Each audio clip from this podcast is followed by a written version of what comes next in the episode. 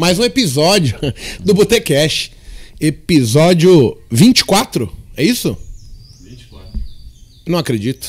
Porra, eu falei pra não Pô, participar Logo desse. nesse, logo nesse você me chamou, Igor? Cara, não, é episódio Halloween. Halloween. Halloween.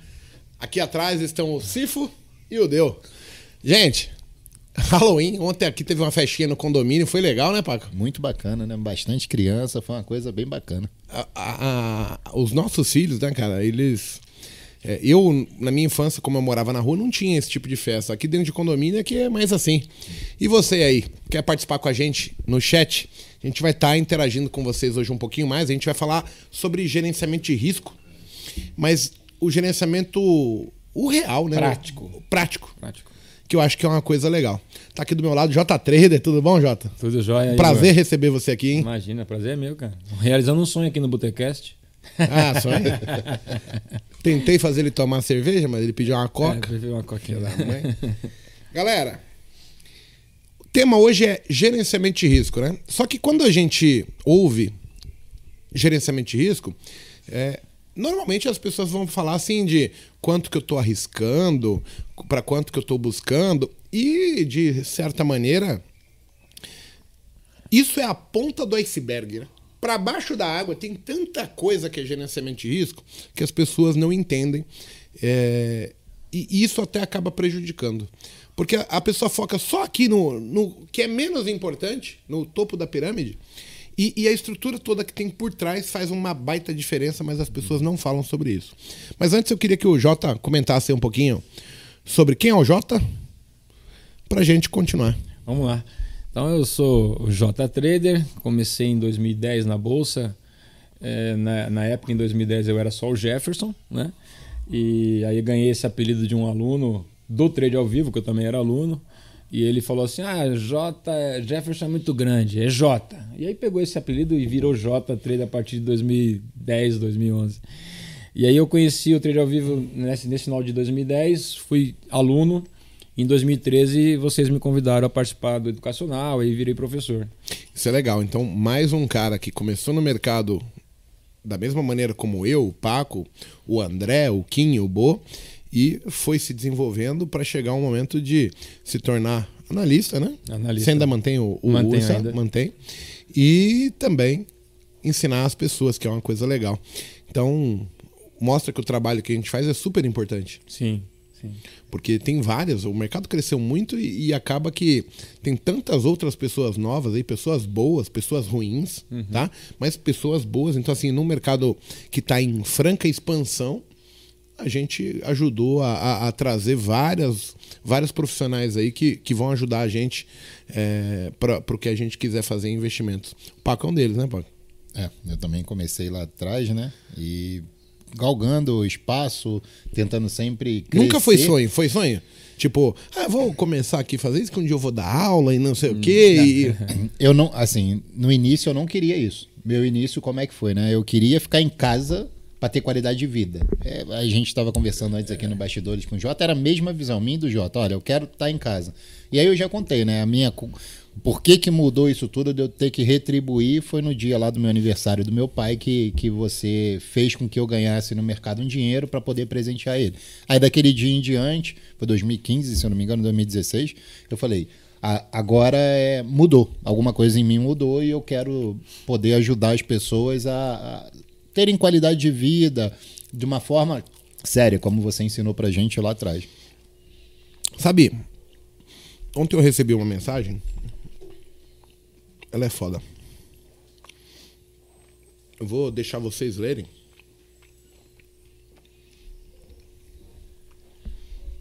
Ó. Vou deixar o Paco ler pro público aí. Pode ler tudo. Pode corte. ler. Vamos lá. Eu estava vendo a gravação do Mesa do Trader que vocês fizeram, acho que essa semana. Vou te falar uma coisa. Você é o cara mais foda que eu conheço. Você ajuda as pessoas agora, que você já está com a vida ganha, é legal, mas seria difícil. Seria fácil. Você não. Sempre ajudou a todos, mesmo ainda quando como estava tentando conquistar tudo. Você é o cara que eu sempre quis ser. Cada dia que te conheço, mais te admiro. Obrigado por me deixar fazer parte da sua lista seleta de amigo. Tenho muita sorte por isso. Eu não sei no que e nem como, mas quero trabalhar com você ainda. Já teve programado sair do banco ano que vem, então se prepare para eu te perturbar ainda mais tempo. Obrigado. Cara, é assim, eu não faço nada pensando que eu atinjo as pessoas nessa profundidade. Isso que ele fala é profundo. Mas isso faz eu ficar mais assim, cara, o que eu faço é bom. É bom. É, eu ajudo pessoas em. Não todos. E eu acho que é o que nós proporcionamos para as pessoas que vão nos assistir isso. É eu passar um pouquinho do que eu entendi como funciona vida, negócio, bolsa, família. E as pessoas terem exemplos, né? Assim, O exemplo, ele, ele faz esse tipo de coisa. assim. Isso para mim tem muito valor. E eu acho que quando a gente tá aqui no domingo, né? A gente podia estar só tomando cerveja, mas a gente vem aqui com um bate-papo descontraído e está trazendo isso para o público. É muito mais para mostrar para o público que as pessoas que mo- modificaram em algum momento a nossa percepção podem modificar delas. E, e assim, olhando para o Paco, olhando para o Jota, cara, vocês chegaram, a gente não se conhecia, né? Pô, a gente fez amizade tudo pela internet, né, cara? Tipo, umas coisas loucas. Antigamente você ia falar quem quer ser um amigo? É o cara que cresceu comigo, que foi pra escola comigo. Hoje, eu não tenho nenhum amigo mais de infância, assim. Eu tenho eles num grupo de WhatsApp, mas a gente mora distante e a gente não se vê. Então, sei lá, faz 15, 20 anos que especificamente as minhas amizades vão saindo de conhecer um aluno legal, um cara que tinha uma empresa, que tinha uma ideia legal, ou o cara que me ensinou alguma coisa, mas tudo virtualmente. Então, eu acho que nosso papel é esse. E que vem a calhar, Jota, em relação a gerenciamento de risco. Com certeza. Essas amizades me proporcionaram ter uh, uma possibilidade, por exemplo, de diversificar os meus investimentos. E diversificação é uma, um dos pilares de gerenciamento de risco. Então hoje eu tenho algumas empresas, tenho alguns negócios diferentes do mundo de, de, de bolsa de valores, mas é graças a essas amizades que a gente fez aqui na internet, de eu receber os meus alunos, tomar uma cerveja, bater um papo. Então eu, eu vejo com muito valor hoje a questão de network, que as pessoas vão me dando no final, eu penso que assim, eu sou um povo e eu tenho que pôr os tentáculos do povo trabalhando pro meu bem-estar, pro bem-estar da minha família, de uma maneira autossuficiente. Né? E essa questão de diversificação, essa questão de, de conhecer pessoas com negócios, atitudes, posicionamentos, ideias diferentes da minha, permitiu que eu não só focasse em trade, não só focasse tipo no empório, que é um negocinho pequeno, mas ser participar de uma incorporadora, participar de um provedor de internet, de uma indústria de, de sorvete, de um- uma indústria de painéis elétricos, que são coisas assim, se você é, fica sozinho, você fica muito limitado. Limitado. Né? Então, assim, o trader, hoje, ele é um cara limitado porque na grande maior parte do tempo ele só tá olhando ali, eu preciso ganhar dinheiro com trade, eu preciso fazer o, o meu gerenciamento de risco é um para três, dois para um, que é o que fala por aí. O que, que vocês acham aí? Eu, eu acho que é, o, o grande vilão da gestão de risco é justamente a relação de risco e de retorno perseguida de 3 para 1. É, na prática, isso não é, uma, não é sustentável. Porque, é, na verdade, não é que na prática não é sustentável. A gente não consegue praticar para que seja sustentável. A gente não consegue praticar um 3 para 1 no trade. Né? A gente vai falar de um swing trade, a gente até consegue, mas também não consegue alcançar o alvo de 3 só porque a gente quer, porque o risco era 1, eu quero o alvo de 3. O mercado não vai me dar 3 só porque, só porque o risco era 1. É. Ele não está nem aí para isso. O mercado né? não faz essa conta. É, ele não faz essa conta. Então a, na- a gente faz essa conta, na planilha ela funciona, a gente sabe que isso é, teoricamente é sustentável, só que na- a gente não consegue praticar isso. E a gente fica batendo cabeça, perseguindo isso. Não, porque eu ouvi falar, porque eu fiz um curso, porque eu assisti um vídeo. Tudo bem, não é mentira, mas não é real. Né? Não é real. Eu diria, e eu não sei se vocês concordam, que assim, quando a gente precisa. Eu tenho comentado isso muito em todos os trabalhos que eu tenho feito. Eu tenho comentado para as pessoas assim: gente, eu estou falando isso, mas eu gostaria que vocês não somente se baseassem nisso. Usem isso como uma percepção, por exemplo. de imaginar que se eu estou fechando com 100 pontos, dá para eu fechar com 20, com 30, com 40, com 50. Uhum. E dentro dessas aí, eu tenho um zilhão de maneiras de fazer diferente. Exatamente. Eu posso fazer parcial de um terço, de 25%. Eu posso fechar tudo e entrar no próximo com a gordura do mercado. Então, mudou a minha concepção sobre gerenciamento de risco quando eu começo a entender que eu sou tomador de opções no mercado, assim, é, compras e vendas, mas eu também posso escolher quando, onde e, e por que, que eu participo daquilo uhum. e como eu faço. Uhum. Que é a ideia de você gerar gordura, fazer parcial, tirar seu preço médio dali de perto.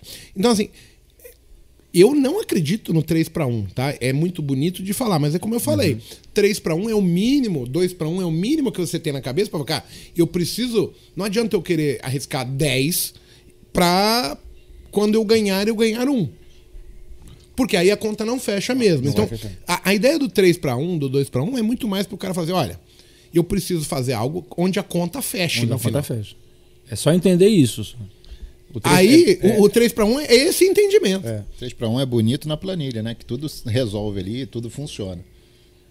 Quando a gente fala desse gerenciamento de risco, é, eu também vejo que assim a maior parte das pessoas que nos acompanham, elas acabam se prendendo muito apenas a essa opção. E elas não entendem que assim, dentro de um mundo onde é renda variável, deslocamento de tempo e variação de preço, tem 2.850 possibilidades diferentes ali naquele momento. É. Você pode escolher manter, eu saio no próximo centavo, ele vai sair no outro. Então, assim, eu não posso me limitar acreditando que é fixo a coisa. Uhum. Senão eu fico engessado. E aí é um dos erros que eu vejo a maior parte dos traders, dos investidores, principalmente os iniciantes, eles ficam é, engessados de uma maneira que eles não têm recurso. É, a maior, maior motivo de frustração do trader é a perseguição do 3 para 1. Ele se frustra muito, porque até aquele que já quebrou uma, duas, dez vezes e até desistiu, se ele estiver nos ouvindo agora, ele vai lembrar que ele ganhou dinheiro na bolsa. Até quem quebrou. Ele ganhou dinheiro, teve um momento que ele estava bem, que ele estava achando que agora vai, né? Por quê? Porque dá para ganhar dinheiro. A gestão de risco 3 para 1 per. Aí o cara fala: não, agora eu preciso controlar aqui, 3 para 1, 2 para 1. Só que se ele não entender que ele é a gestão, a gestão não é a planilha. A gestão não é o número 3 para 1, 2 para 1, 1 para 1. Ele é a gestão. Ele tem que saber, igual você falou, eu sou captador de oportunidade, né? E eu tenho que saber ali o que interessa para mim. Bom, eu vou. Essa oportunidade aqui pode ser longa? Pode. É, mas e se voltar contra? Se a oportunidade é longa, o stop tem que ser longo, proporcional. Então, peraí, eu vou bater grande, vou fechar 80%, vou ficar com 20%. Se ele correr, se ele correr com os 20%, aí depois eu vou baixando meu stop, vou, vou crescendo de novo. Isso é uma gestão. Certo? Eu sou a gestão, entendeu? Eu faço o que eu quero, né? Sou livre. E aí, ó, dentro disso, pessoal, eu queria saber assim, eu já desenvolvi alguns cursos assim, onde eu gravo aulas e tal, mostro figuras, exemplos. Eu tento buscar o exemplo perfeito. Assim, só que o mercado ele não é aquela maravilha de a todo momento você identificar condições perfeitas. Às vezes você vê.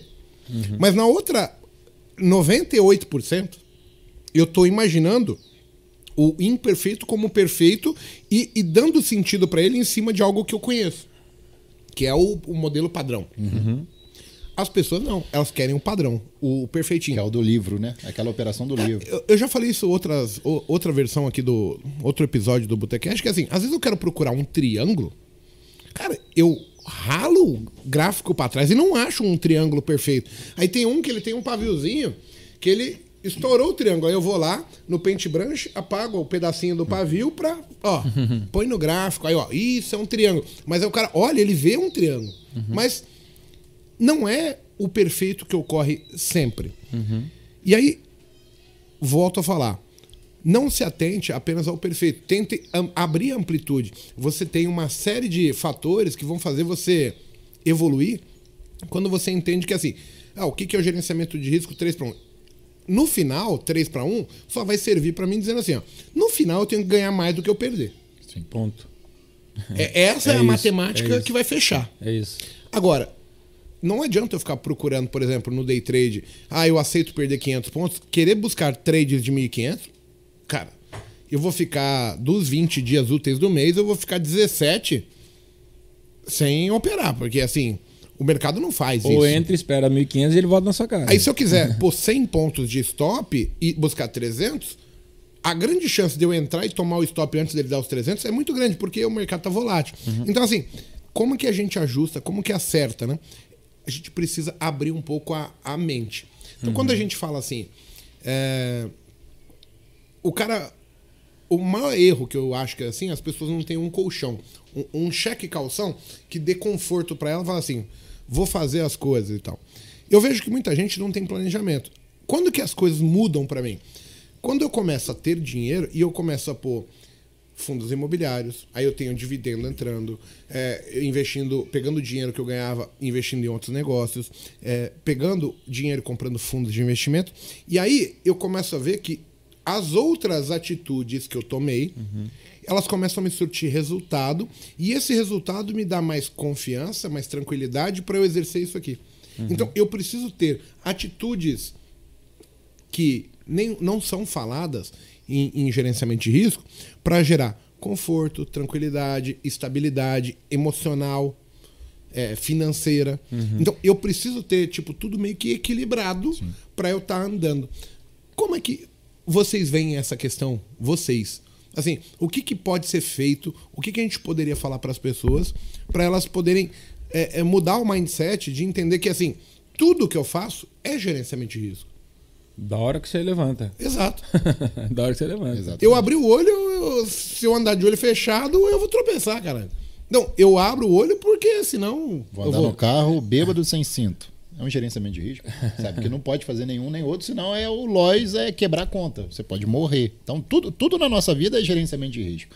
E a dificuldade de muita gente é fazer planejamento. Ninguém foi, é, é, foi preparado para fazer planejamento. Você não vê ninguém fazendo um planejamento tipo de metas objetivas. Não tem, ah, o que, que eu vou fazer? Eu quero ganhar mil reais daqui a um mês. Beleza, mas como? Passo a passo. O que, que você tem que fazer? Ninguém sabe. E aí você escuta muito falar risco-ganho. Só que você tem outra contraparte da balança, que é o índice de acerto. As duas coisas, elas não andam juntos. É muito difícil você ter uma balança equilibrada. Ou seja, você tem muito índice de acerto, a probabilidade é que seu risco-ganho seja baixo. Então você vai estar ali com 1 para 1 para ganhar 70, 80%. Agora, quando você faz um 3 para 1, 2 para 1, probabilidade é que você não acerte tanto mas você tem um risco ganho maior. Então é um- é, são dois pesos ali que você tem que ter no, no gerenciamento de risco, que é risco ganho. No final, no frigir dos ovos é isso, é risco ganho com índice de acerto. Ah, eu acerto muito e tô ganhando 3 para 1. Cara, então você é o supra-suma do trader, porque esse daí é aquele E é, cara... existe essa possibilidade do Sim, cara ser claro. assim. Claro. Mas eu não posso ter só essa opção, porque se se eu não for o Esse, supra-sumo, esse cara é exceção. Esse cara é, especial, né? não, ele é um dos possíveis que podem ganhar no- dinheiro no mercado, mas a grande maioria talvez não se encaixe com isso. Sim. A E ela vai maioria. Ter que ganhar dinheiro de outras maneiras, vai ter que fazer acontecer de outras A maneiras. gestão de risco ela, ela entra num campo emocional. Se a gente pensar a fundo, é, é, o, é o limite que a gente nos impõe. E a gente tem que perguntar para a gente mesmo é quem definiu esse meu limite? Quem? E por que, que eu respeito esse limite que colocaram para mim? Ah, porque foi um professor que me deu uma mentoria, ele falou que tem que ser 3 para 1, como eu tenho só mil na conta, eu só posso perder 50 reais. E por que, que você respeita esse limite se, se você não concorda ou não está conseguindo? Né? Quando toda vez você pega- coloca só 50 porque o professor te falou, você toma 50. Então você vai perder seus mil reais de 50 em 50 para perceber que não funciona. Porque você não funciona assim. Então tá no seu campo emocional. Você tem que pensar quem definiu esse meu, meu limite e por que, que eu respeito esse limite. Porque, na verdade, não tenho limite. Eu não tenho limite.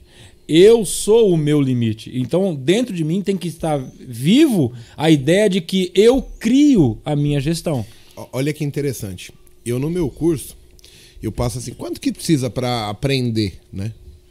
E eu uso bem isso. Ah, você precisa de uma mensalidade de 200 reais. Você vai dividir 200 por 8, vai poder perder 25 reais por dia. Só que isso eu tô falando pro cara não sair queimando largada. pensar. O cara pensar. Pensar. Ver.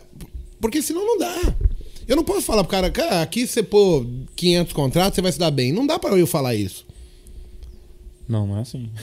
Porque o cara vai ter que executar isso. Agora, essa liberdade, é, é- é esse entendimento do que é possível não, quem vai descobrir é você. Não sou eu que vou falar onde você vai chegar. Eu tenho alunos, eu tenho um aluno chamado Fabrício Maciel. Ele hoje já não é meu aluno, ele tá no mercado, mas assim, é o cara, um dos mais foda que eu vi ganhando dinheiro. E assim, cara, o- o- lá atrás, em 2008, quando ele ganhava 500 reais por dia, é, eu fiz um, um vídeo com ele há um pouco tempo atrás, sei lá, uns dois, três, quatro anos atrás, ele ganhava 10 mil por dia. Cara, ele já fez boleta de 250. Então, assim, quem descobriu aonde ele pode chegar foi ele. Foi ele. Mas, assim, você precisa permanecer vivo no jogo, ter tempo pra avaliar, entender o que é possível. E rompendo resistências Exato. psicológicas, né? Você vai rompendo, Que você trava. fala, poxa, trava. Eu, con- eu tenho uma trava que, assim, pessoal minha, eu, eu chego ao meu limite. Eu não consegui fazer uma boleta de 100 mil reais, de 50. Mas, assim, por quê? Porque sou eu. Então, assim, por mais que eu ensine, o pessoal, ah, o mago. Gente, é o mago, mas, assim, tecnicamente, operando, eu estou enfrentando a mesma batalha que cada um de vocês. Sim, sim. É, é, Eu chamo isso de pereba para meus alunos, brincam, né? Que é a pereba. A gente tem umas perebas psicológicas que é nada mais, nada menos do que nossas crenças limitantes, né? E essas perebas nos perseguem. Cada um tem o seu limite. A gente tem que romper isso aí. Então, primeiro, quem colocou, quem, por que, que eu respeito, né? E, e, assim, a dúvida é o que faz com que eu travo. Porque será que eu sou capaz mesmo de fazer uma boleta de 100 mil, né? Porque Você chegou a fazer? eu já fiz uma de 126. Legal, cara. Parabéns. Uma única vez. Tudo Foi sorte ou técnica? Então, tudo que acontece uma única Eu, na vez. sorte, eu ganhei. Tudo que acontece uma vez é acaso, né? Duas vezes é coincidência, três vezes é um padrão. Então eu preciso da segunda para ver a coincidência, para depois virar um padrão. Mas eu É, já e- fiz eu isso. fiz uma de 700, mas foi um puta golpe de sorte. Eu então, fiz além- isso na pandemia, no, na- no meio da pandemia, depois que aquela crise, o mercado circuit breaker e tal. Então eu considero que aquilo ali foi uma situação. é, é, eu, eu tenho um conhecimento, já tinha um conhecimento, ano passado já tinha conhecimento, e estava posicionado num momento que o mercado arrebentou, andou igual um cavalo e eu estava posicionado. Então eu dei um pouco de sorte, sim. Então a primeira vez que isso acontece, você fala, poxa, é, eu é, foi um acaso. A segunda vez eu estou perseguindo para ver se, se a gente consegue É, chegar num padrão. Eu, pro pessoal mais novo que não me conhece, assim, eu fiz uma de 735 mil. No mesmo dia eu ainda perdi mais cento e poucos mil reais num tradezinho bobo. Mas assim, eu tava posicionado em opção e a Petrobras descobriu o posto de Tupi. Eu fui perdoado por Deus. E eu não conto isso pra ninguém pra falar assim, ah, vou vender um treinamento porque eu fiz uma boleta. de... Não, cara, eu dei a maior sorte do mundo. Foi ali que o Papai do Céu falou assim, filho, eu vou te dar uma segunda chance pra você recomeçar e fazer o direito. Não teve sorte, não teve mérito. Foi da mesma maneira que eu tava torrando meu dinheiro e eu recuperei o dinheiro. Um milagre divino. Então, assim, eu não falo pra ninguém isso, assim, já contei essa história. Toda vez que eu conto a minha história, eu falo isso. Mas, na verdade, eu não vendo isso como se ah, é o comum. Na verdade, eu sei Não que é. foi um puta golpe de sorte. Não era nem por Igor estar aqui, entendeu? Onde que o calo aperta, né? É. É, olha que engraçado. É, a gente tá falando de gerenciamento de risco, né? O ano passado, em fevereiro, eu acabei saindo da XP, né? do grupo. Eu era sócio do grupo XP. Aí, pô, tá tudo certo. Você tá bem, você tá ganhando dinheiro, tá, tem, tem, tem um dinheiro, tá tudo certo. Quando eu saí, me deu um desespero. Eu falei assim, caralho, né, meu? Tudo mudando, transformação, novo. Eu não sabia o que, que ia ser amanhã, porque vou, vou mudar. Primeira coisa que eu fiz, catei, quitei minha casa, quitei os empréstimos que eu tinha. Falei, cara, não posso ter dívida. Aí pa- paguei tudo, falei, zero prestação, zero. Aí passou um mês e pouquinho, aí as coisas. Não, a LS me chamou, vamos trabalhar e vamos continuando, e as coisas vão indo, volta. Mas assim, o, o- o incerto, a, a- a dúvida, ela me deixou mal. É, o medo se alimenta da dúvida. Sim. né? Mas acontece desde o cara que não tem até o cara que tem.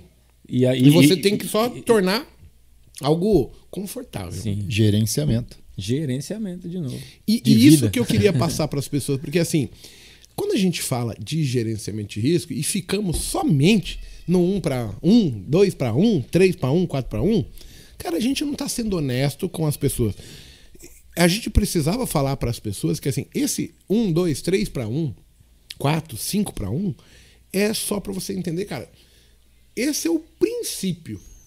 Mas é a pontinha do iceberg que está para fora da água. Para baixo tem um universo tão grande que você tem que fazer. É, eu estava fazendo uma live com a Danusa que é, é a mesma questão de o que é disciplina. A disciplina é eu ir ali, cumprir meu stop loss, meu stop gain, é, minha meta positiva e negativa? Sim. Mas, cara, fora isso, tem tantas as coisas que vão. É, a disciplina é o fim. Uhum. O meio. Tem tantas outras coisas que você tem que cumprir para você chegar e falar: eu sou disciplinado, eu sou o ganhador, que a gente a, a, gente abrevia muita coisa para falar, ó, você precisa ter disciplina, precisa ter gerenciamento de risco. Disciplina no quê? Para eu chegar numa disciplina, tem que ter um, um parâmetro para saber o que é certo e o que é errado. Eu preciso ter regra.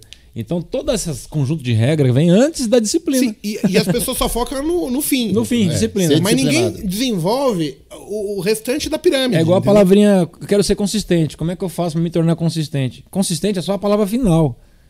O processo para ser consistente é longo e árduo.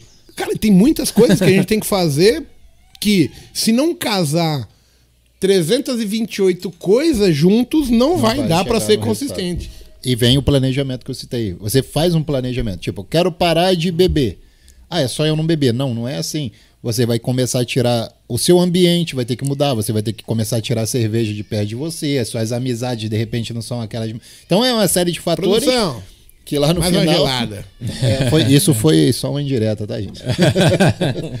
mas o, o, gerenciamento de risco, é, tem muita gente que, que eu não sei você, Jota, mas tem muita gente que fala assim: gerenciamento de risco é você ter mil reais para cada mini contrato. Eu discordo disso. Eu olho o gerenciamento de risco e a vida de trader como uma empresa. E como que eu costumo falar para meus alunos o seguinte: como é que é o gerenciamento de risco? Como é que deve se montar um gerenciamento de risco? Você tem um capital para operar.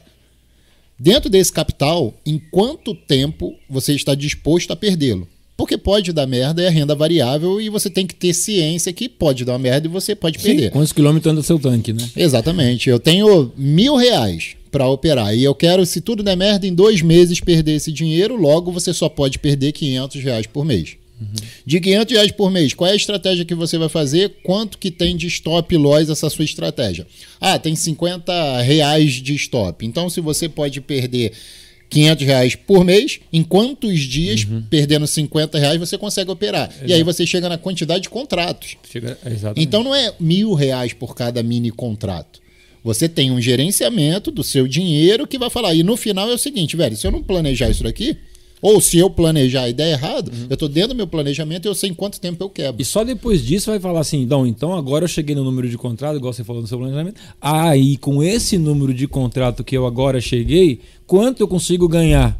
Exato. Agora que eu vou falar de ganhar. Isso aí. Porque você já sabe, assim, você tem uma estratégia. Ah, minha estratégia dá um risco ganho de um para um. Mas você tem um índice de acerto, é uhum. 70%. Então você sabe que no final do mês você está positivo, pagando as custas e tudo mais. Ok. Qual é a sua meta de ganho? Você vai ter lá no final. Sabendo aí, que por dia eu ganho 100, quando eu perco, eu perco 50. Então você tem 50 Você coloca tudo isso num pacote e, e, se você cumprir, aí ganha o nome de disciplina. Disciplina. E aí vem a disciplina. É em cima de um planejamento. É. E se você conseguir repetir isso uma vez é, é acaso, duas vezes é, é, é, coincidência, três vezes é padrão. Se você conseguir repetir isso, aí é consistência. Consistência, isso aí. e é engraçado, né? Porque assim, a gente meio que já sabe disso. Porque assim, por exemplo, ah, vou, vou citar a análise técnica, né? Para eu dominar a análise técnica, eu tenho que saber Charles Dow, Elliott, Fibonacci, comportamento de preço, indicadores, etc, etc. É um conjunto de coisas e fazer. Aí eu domino a análise técnica. Então, quando a gente pontua disciplina, tá embaixo. Gerenciamento de risco, cara, tudo é gerenciamento de risco. Só que as pessoas que não entendem, elas estão tá achando assim, puxa, se eu conseguir pôr um stop ou parar na minha meta negativa, vou tomar dois stops de três stops de 165 pontos, que é o que eu tento aplicar. Eh, se eu conseguir parar na minha meta negativa, eu já estou certo. Não! Esse é o fim. O, o que a gente tem que olhar é o que está por baixo que vai fazer eu permanecer. Então envolve eu escolher as melhores operações, saber o que, que é uma melhor operação eu, eu entender onde vale arriscar o meu dinheiro. Pra, aí depois eu conseguir cumprir isso. Mas tem, tem um- alguns critérios, um checklist que tem que ser feito antes, que as pessoas não pensam assim. Não penso. E eu meio que, por ter aprendido, por ter conseguido, por ter passado por essa fase, eu faço meio que de automático, né? Tipo, aonde você vai entrar? É aqui.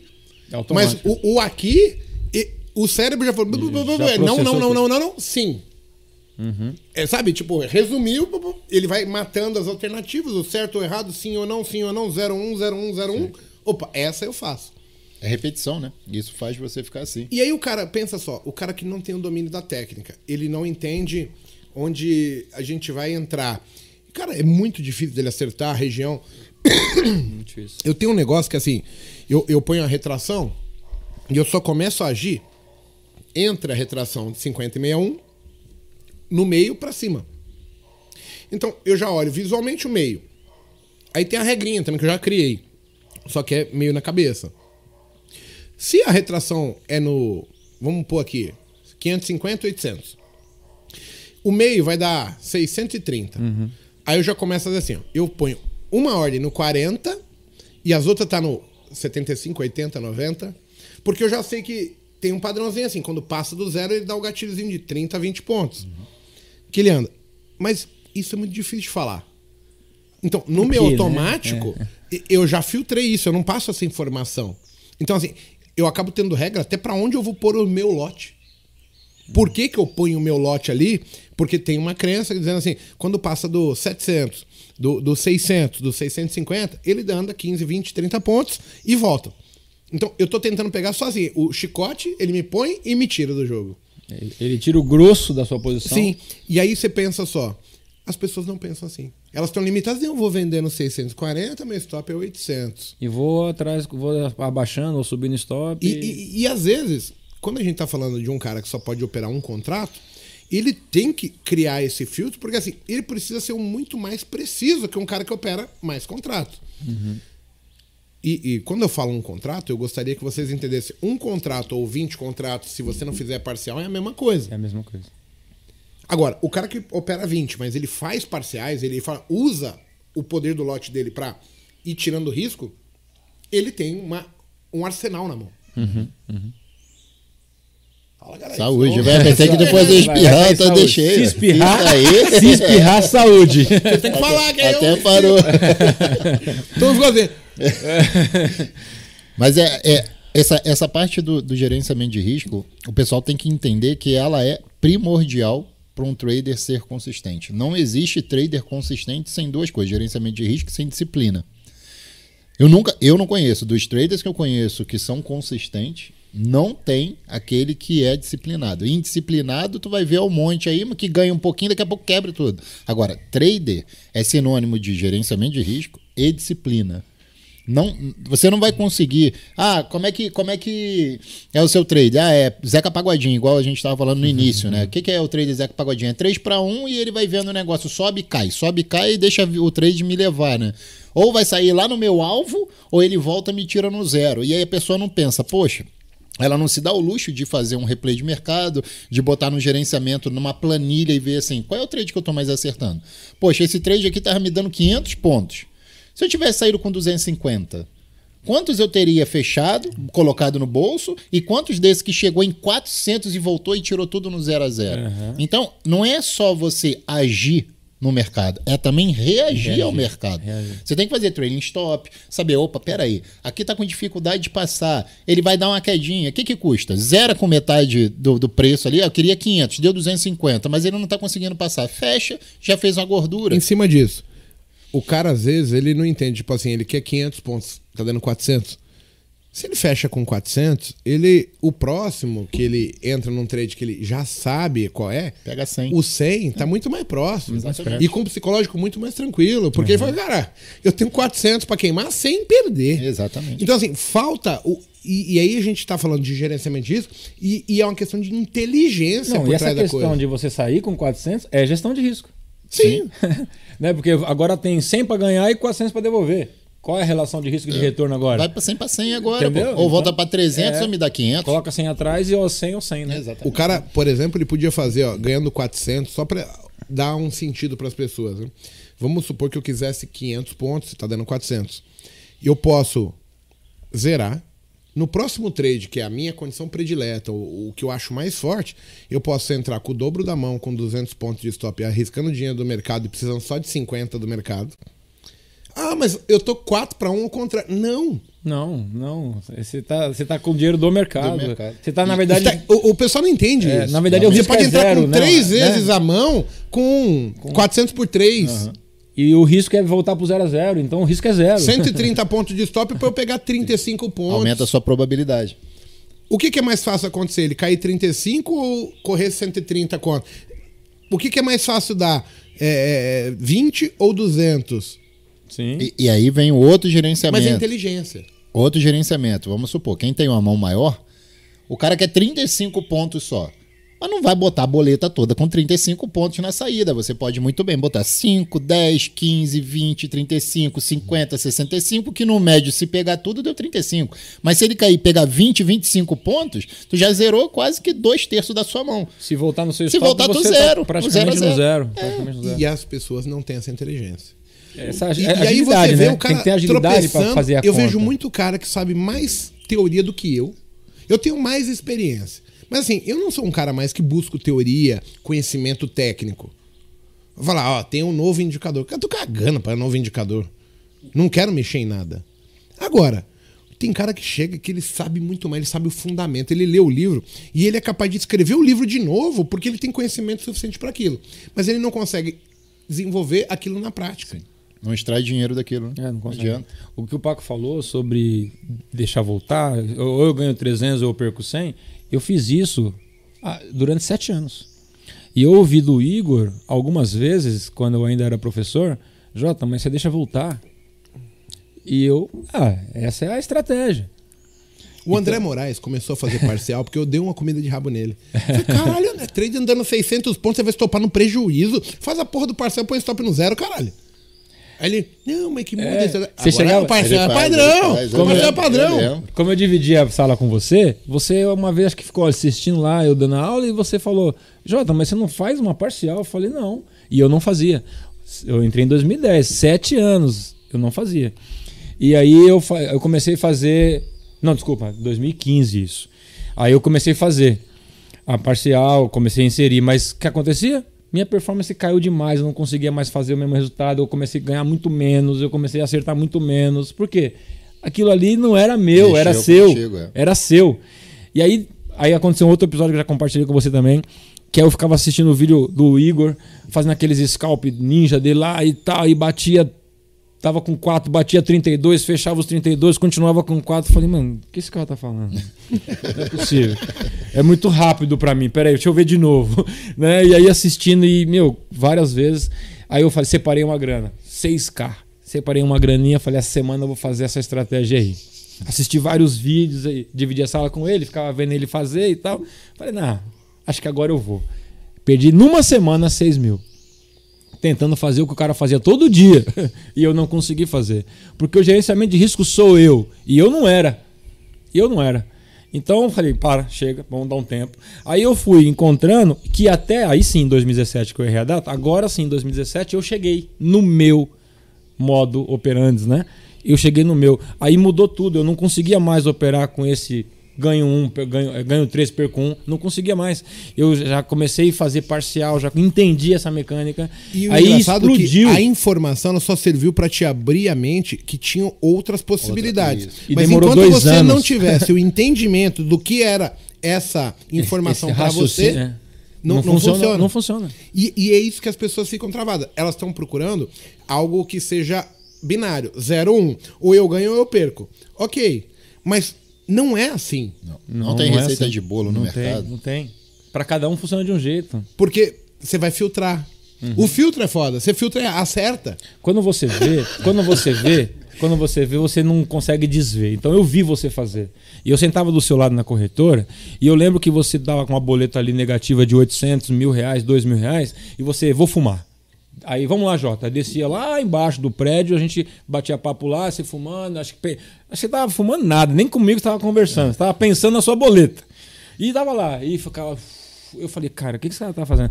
Aí depois a gente subia junto, pegava o A elevador. fumaça milagrosa, É, né? aí subia de novo, ele, se- aí ele sentava lá de novo. Daí a pouco, pá, pá, galera, tô aqui de novo, de volta, tal, não sei o quê. E era home broker ainda, É, home hein? broker. Home broker. Pá, não sei o que, tô aqui de novo, não sei o que, tal, tal, tal, pum, dois mil positivo. Falei, cara, depois que eu vi isso, que eu nunca tinha visto ninguém fazer isso. Depois que eu vi isso, não tem como não ver mais. Falei, cara, eu já vi. Só que eu não sei conta real, fazer. né? Conta real. E era conta real, home broker, Aquela boleta, época, preenchimento de boleta na mão, né? Eu falei, cara, eu, eu, eu já vi, agora eu quero fazer. Só que levou um processo. E aí eu gosto de falar sempre o seguinte, que os grandes, eu gosto de história da Bíblia, né? Tem os grandes, os grandes reis ou os mais famosos da Bíblia, eles, eles, todos eles receberam um, um- um- tiveram uma visão. Foi dado a eles uma visão, igual eu tive essa visão quando eu vi esse cara fazer isso. Aí eu falei, mano, eu quero fazer isso. Foi dado para eles, foi dado para Davi, para José, para Maria, para Josué, a, a visão. Só que Deus nunca dá o processo. O processo você tem que viver o processo. Porque se ele te falar o que você vai ter que passar para conseguir fazer aquilo, você desiste. Sim.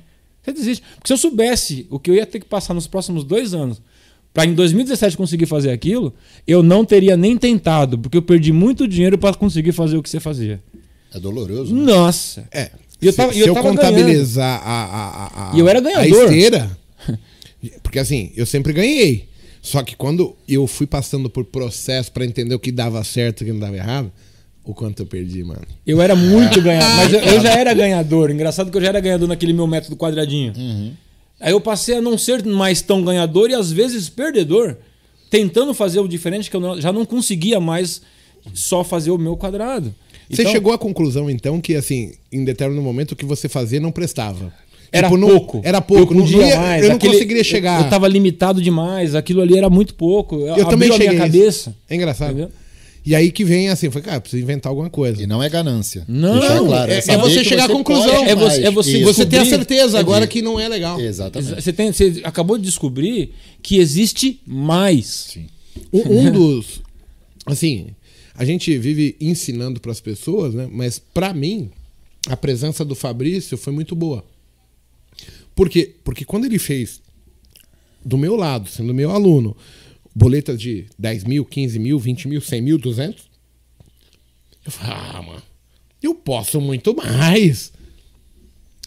E eu passei a ganhar mais, não cheguei no nível que eu queria, é, que eu sonho. Mas destravou vários níveis. Nossa senhora. Ixi. Tipo, você fala assim, vamos ganhar 10 mil? 10 mil eu faço. Porque depois que você vê. E eu faço assim, com convicção.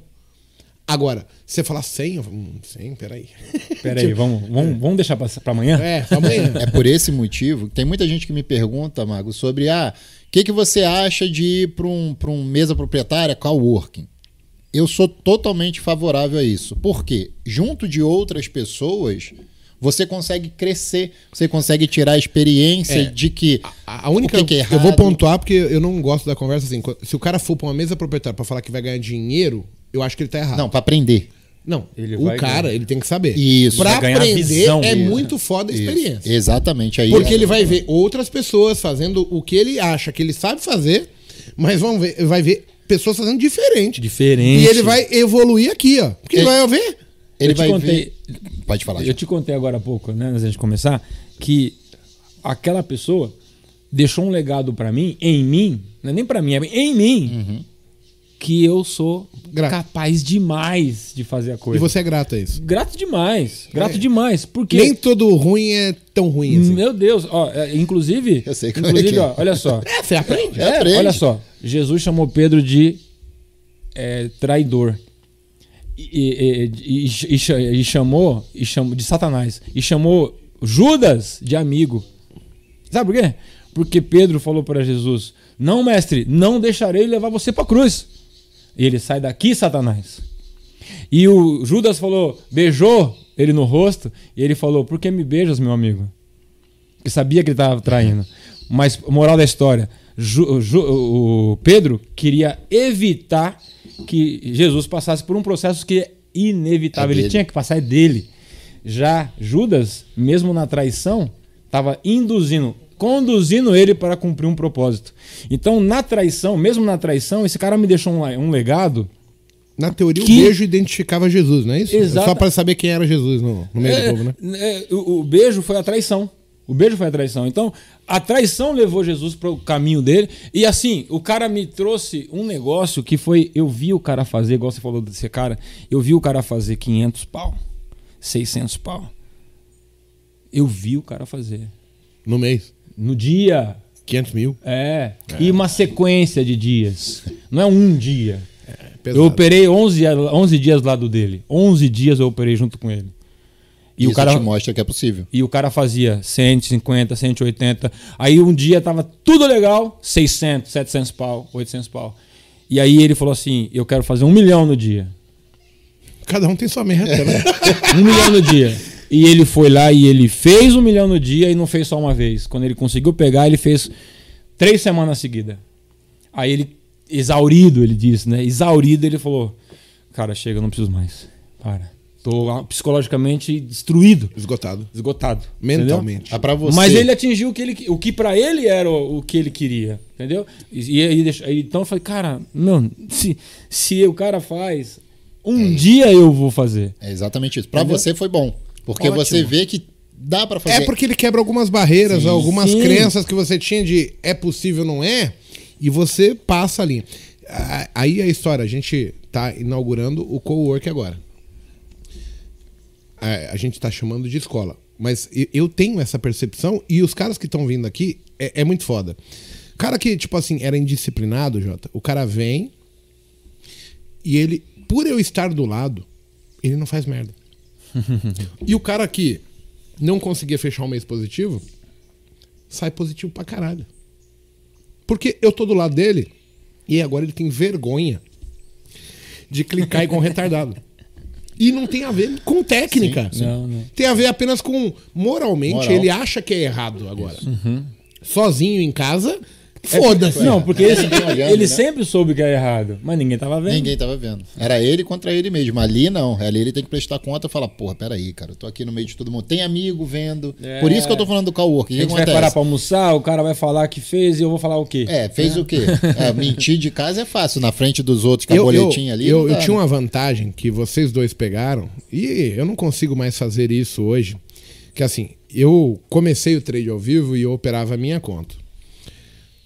Ao, ao mesmo tempo que as pessoas achavam que você tá ganhando dinheiro por estar dando aula, pra mim no trade era muito mais foda, porque eu tinha uma olhares, milhares de olhos olhando a minha conta, ou seja, aquilo me gerava uma preocupação assim, não posso fazer merda. Exato. Então eu era muito foda, por isso que eu ganhei o nome que eu ganhei, por isso que eu cheguei onde eu cheguei. Porque eu tinha a cobrança. Depois que os caras tiraram isso de mim, cara, eu vou dar aula, mas assim, às vezes eu dou aula e falo, puta que pariu. Aqui tem tantas possibilidades, você só consegue falar pro cara, ó, a venda é aqui. Aí você até fala, ó, tem que fazer parcial, põe stop no zero. Mas não é Não tem o vida. jogo, não tem vida. Não tem vida.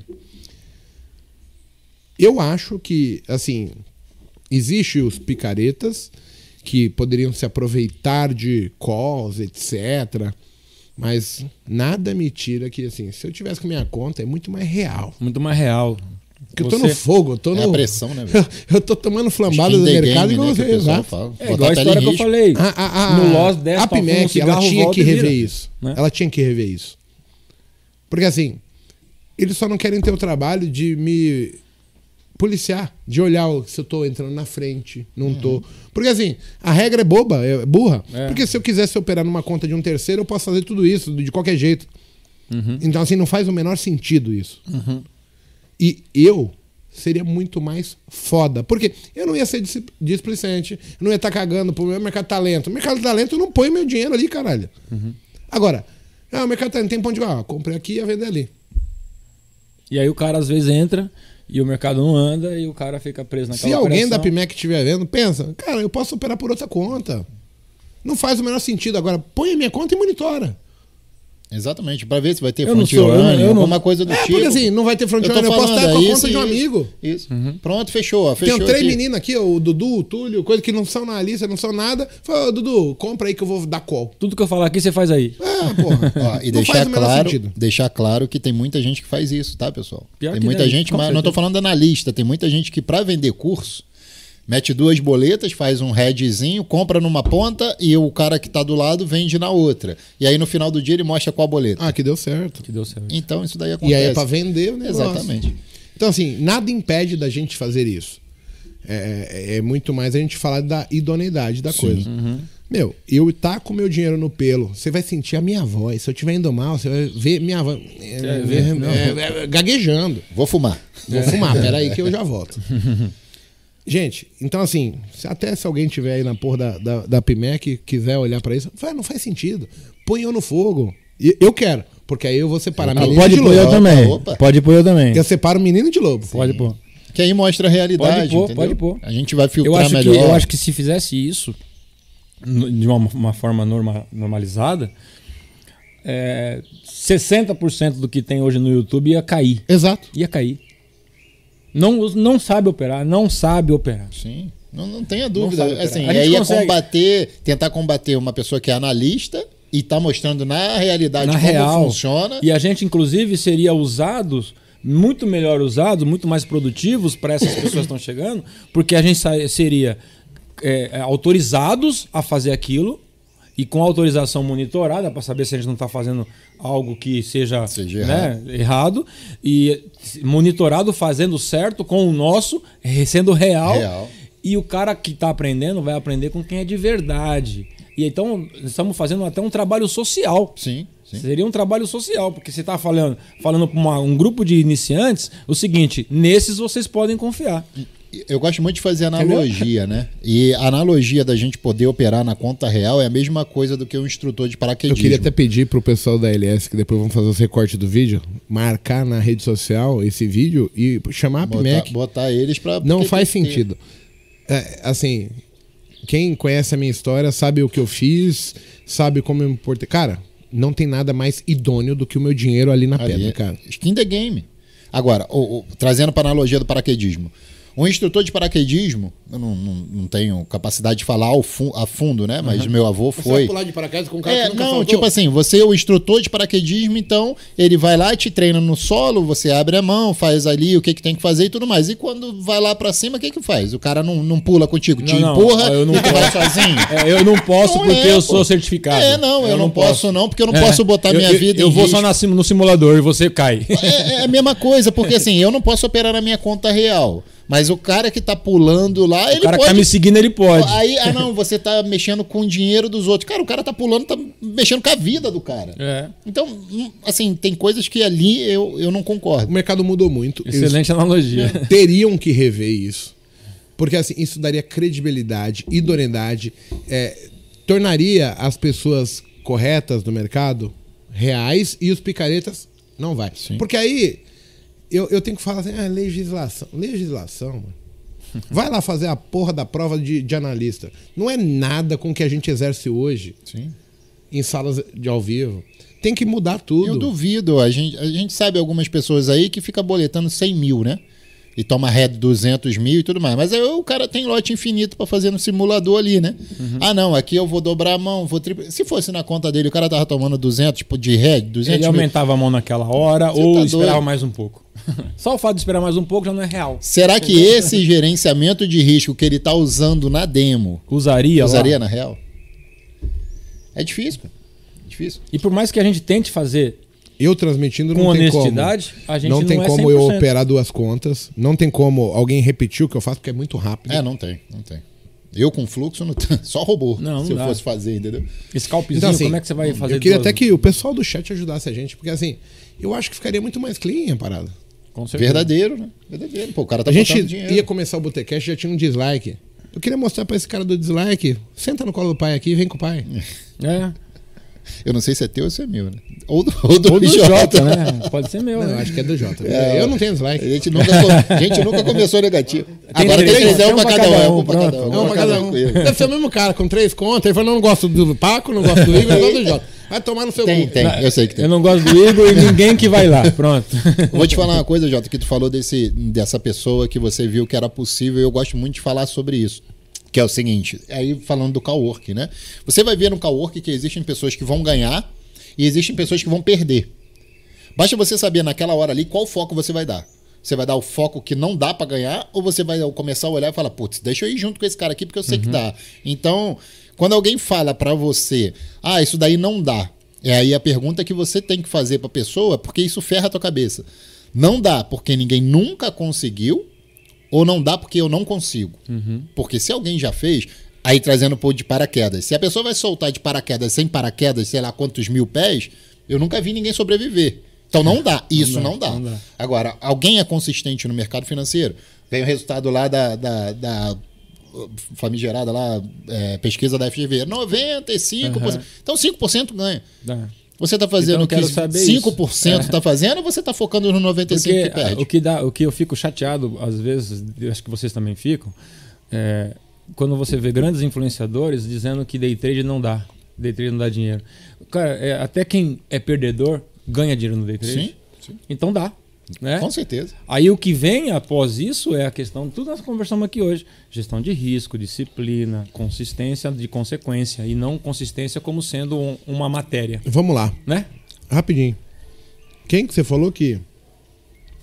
Que fala? Influencer? Não, vários influenciadores. Mas de quantos renda- influencers em ó, percentual têm sucesso? Então, É isso. não, mas é que assim, O pra vender mundo meu não peixe, é para 100%. Para vender, Não é. Me desculpa. As pessoas se apoiam em aquilo que ela não conseguiu fazer. Ela fala que é ruim. para se sentir melhor. Não, é um escape fácil. Fácil. Eu fui incompetente, eu não consegui cumprir a regra. A maior parte tem que falar assim: por que, que não deu certo? Porque eu não consigo parar de clicar. Porque quando eu perco, eu destruo a Eu porra devolvo toda. tudo. E aí né? é indisciplina. Eu ganhei, ganhei pra caramba, mas É depois indisciplina. devolvi tudo. Agora, por que que na vida pessoal as pessoas não são assim extremistas? Porque tem o dano, tipo, Tem você vai andar sobre caco de vidro? Não. Não. Você pisou no primeiro. Opa, peraí, meu. Tem que pôr um sapato. Você vai ter um chefe para ser cobrado, você vai ser demitido. Só que quando você faz a Não merda com na sua papo. conta real, você não é demitido. Porque você não se demite, entendeu? Exatamente. Ah, não, aqui eu tenho que fazer não sei o que, mas não faz. E aí vem a indisciplina. Com, 423 pessoas assistindo, hein? com a indisciplina, Opa, que top. aumentando. Com a indisciplina, você não. Aquilo que eu falei, com a indisciplina você não vira um trader consistente. Uhum. Porque no mercado, assim, você pode trazer para tudo. Juiz, quantas pessoas vão ser juiz federal? Sei lá. De, de 10 mil, 5 passam. Ok. Mas Mas, vamos pro STF. mas depende de quê? De você fazer prova, de outras pessoas. Ali no mercado financeiro só depende de você. Tem, Mas tem- algumas coisas que eu acho justo a gente pontuar. Quando a gente fala de influencer, eu não quero falar mal de influencer, porque no final eu também sou um influencer. Sim, Mas, assim- e a gente não fala mal de outros nichos, né? É que normalmente o cara precisa vender a sardinha dele. É. E aí, pra vender a sardinha, ele precisa falar que o, o outro não presta. Eu, pelo menos, eu não falo que swing trade é ruim, por exemplo. Até porque eu seria idiota fazendo. É verdade. Mas pensa só. Eu falo, gente, é uma das possibilidades. Você tem que testar. Agora, se você for indisciplinado, o day trade eu acho que é o meio mais rápido de descobrir que você não, não vai conseguir. Eu queria que o pessoal do chat aí, tem, tem bastante gente, cara, eu fiquei contente. Pô, 500 pessoas. No um domingo. hein? No domingão. Esse pessoal não come macarronada da avó. É verdade. Que a gente meu, verdade. Né? Meio-dia e dois, mano. Ou se não, eu já sei. Um monte de cara assistindo a mulher assim. Tá vendo o Igor e o Paco de novo, Jota? Vai lavar louça. Não, mulher, tô vendo aqui Você vai um casar com eles? Vai casar com eles? Porra, meu, de manhã, de tarde, de noite, de madrugada. Você vai levar esses caras pra cama. Talvez o cara tá usando, assistindo como desculpa pra não fazer nada não fazia nada. É, Vai lavar louça. Não, agora não dá que eu tô Lava louça, aqui, Não, calma, eu tô, tô- tô aprendendo, tô aprendendo. Eu queria pedir pro pessoal participar. Mandar umas perguntas. É, Vai até onde, Jota? Vai até onde o quê? O pessoal falou aqui. Perguntar pra você. Vai pra onde? Ah, vai pra onde? O que, que é isso? Não sei, vai pra onde? Deve ser onde vai o índice, não sei. Mas vamos falar de, de- de vai até onde, de- em relação a limites, né? Que a gente pode chegar. Cara, até- vai até onde a gente acreditar. A gente vai até onde a gente acreditar. Como você falou dos seus limites, o Paco falou, eu falei, e eu demos exemplo até de alunos que nós tivemos que tem outros limites muito superiores aos nossos. A gente vai até aonde acreditar. Esse mercado, na minha opinião, ele é infinito em possibilidade e em quantidade, porque a gente é que é limitado. Então, se eu acreditar de verdade que eu vou fazer uma boleta de 100 mil, Eu vou fazer uma questão de tempo, que eu vou passar o processo e vou chegar lá. Porque eu acredito de verdade. Eu vivo aquilo, eu respiro aquilo, eu acordo pensando naquilo, durmo pensando naquilo. É uma questão de tempo. Eu levei dois anos para fazer o que você faz. E consegui mudar o meu jeito, adaptar para fazer uma forma melhor, que não é o jeito que você faz, obviamente não é. Melhor para você. Mas melhorou para mim. Eu, eu falo Né? isso o tempo todo. Eu não consigo criar magos. Eu, eu consigo, tipo, te pôr na mente uma situação que você fala, opa, Existe essa possibilidade. agora você tem que desenvolvê-la. Tem que desenvolver ela. O Porque processo o que é é, teu. bom pra mim, eu já passei, maturei, aprendi, errei, caí. O cara vai ter que fazer a mesma coisa.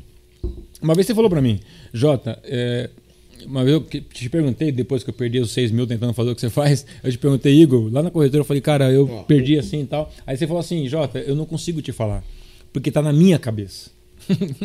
Aí eu entendi, mais uma coisa, mais uma ficha caiu pra mim. Ah, tá. Então eu vou ter que colocar na minha cabeça Isso aí. o meu modo de fazer. Você tem as ferramentas. Eu já Agora, sei que qual dá. usar? Para qual momento Exatamente, seu? Ele te dá as exatamente. ferramentas. Ó, o Rafael Braga ele tá falando assim: se o mago, você pretende operar a conta real algum dia? Eu nunca deixei de operar.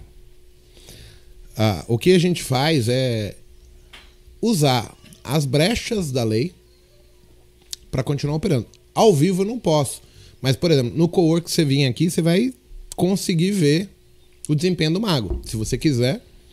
É, normalmente, todas as quintas-feiras a gente recebe amigos, alunos, para um happy hour. O pessoal vem para ver. Convite. Tá feito. Pro. Como ele chama? Rafael. Não, é Rafael Braga. Isso.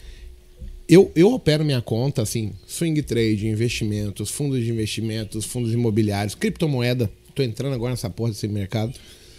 Mas assim, a minha condição é muito diferente da grande maioria que está começando. Eu, eu, eu já ralei por um pedaço e hoje eu, eu, eu, vivencio a bonança da coisa. Em termos de não ter limites, assim. Meu limite, ah, quanto que vamos pôr na criptomoeda? É risco? Ah, põe 50 mil lá naquela merda e foda-se se der errado. Ah, caiu a cripto. Foda-se. Infelizmente é assim. Então, hoje eu consigo falar isso.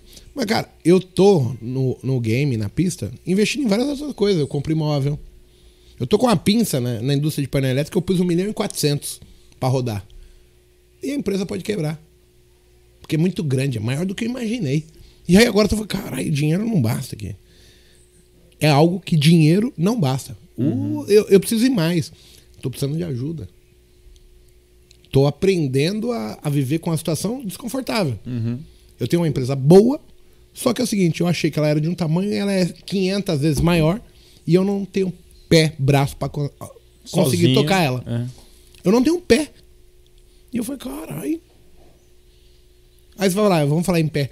Eu fui pra Balneário, né? Aluguei um apartamento. Aí, aqui em São Paulo, você vai, passa na imobiliária, tá assim, promoção, oportunidade, apartamento, 482 mil reais, compra em 350 meses, não sei o quê. Em Balneário, assim, promoção, oportunidade, apartamento, 7 milhões. Eu vou fazer, cara, eu não consigo entrar na loja. Porque a mulher que vai vir falar comigo, eu vou ter que dar um cambalacho. Vou passar vergonha. Os caras me repeliram no anúncio. Não, não dá pra eu entrar na loja. A não ser que eu for otário, né? Tipo, entrar lá, oh, e aí, quanto que é? Quanto que é a prestação de um apartamento desse? Eu não tenho pé. Eu me senti deslocado. Eu falei, caralho. Olha como existem outros patamares. Aham. E você sabe onde você pode ir. Exato. Então, De repente não é o não seu momento importa o quanto agora. né? você tenha, você vai se sentir deslocado e independente. E eu achando que eu tô bem pra caralho. Só que eu falei, cara, eu não aguento pagar a prestação. É, tudo depende do referencial, né? Por isso que a gente tem que viver ampliando o nosso referencial, porque a minha régua serve só para mim, Sim. né? E, e passar para aqueles que nos seguem também esse modelo, né, de ampliar o referencial dos seus seguidores, ampliar o referencial daqueles seus A nossa mentorados. proposta aqui é isso, abrir a mente. Não- eu não tô vendendo nada pro pessoal. A, a gente tá aqui, tipo assim, cara, tentando passar o que a gente aprendeu. Óbvio, eu, eu vendo esse conhecimento. Não aqui, a gente nunca falou de vendas aqui. Mas mostrar que fora você aprender isso, Mas se você não me vendesse, Igor, eu não tava aqui. Entendeu? mas não é isso. Mas as pessoas são, têm um problema com a palavra vender. Mas, meu, se você não me vender, você não tava aqui. Eu, eu acho que assim, a internet, ela libertou muita gente. Desde o cara que faz um pãozinho para vender, ele pode vender em escala. Ele pode se comunicar. E qualquer um que fale mal do marketing da, da internet, tá equivocado. Você usa o seu celular para tudo hoje, irmão. Desculpa. Você é o cara que fez isso. Nós fizemos. Porque eu não quero sair de casa mais, eu quero tudo na comodidade, eu clico, pá. E é as propostas que vêm. É como as coisas são oferecidas assim. Nós construímos isso aqui. Com querendo mais facilidade, menos, mais conforto, mais facilidade, tá ali. O cara que não entender que o mundo mudou, vai se fuder. O cara que tinha disco de vinil e não comprou uma agulha reserva, não comprou uma vitrola reserva, se quebrar, ele vai pagar caro, porque hoje virou uma fortuna isso aí. Museu. Ou ele vai de repente falar: caralho, eu não tenho mais como tocar meu disco de vinil. Se eu vendia disco de vinil e não me atualizei para CD, DVD, mídia digital, eu morri. O mundo está em constante evolução. Cabe a gente acompanhar ou não. Eu olho, às vezes, para os meus pais. O, o- o meu pai, principalmente, ele meio que travou na evolução do, da humanidade. Esse mundo digital, esse mundo novo, ele não aceita. E por isso ele fica para trás. Em termos de consciência. Escolheu, né? Escolheu. É, até porque ele não precisa. Mas eu tô falando assim, ele parou. Meu pai, que era um cara que eu tinha referência, por exemplo, de chegava uma televisão em casa, ele, não, você aperta esse botão, faz isso. Cara, ele olha hoje, meio que não sei mexer. Tipo, travou, parou ali e não evoluiu. E talvez aconteça com a gente. Sim. Em algum Em- momento. Em, em muitas áreas, né? É, em algumas coisas, áreas, mas assim, é normal, a evolução do ser humano. Então, assim, eu não tenho problema com isso.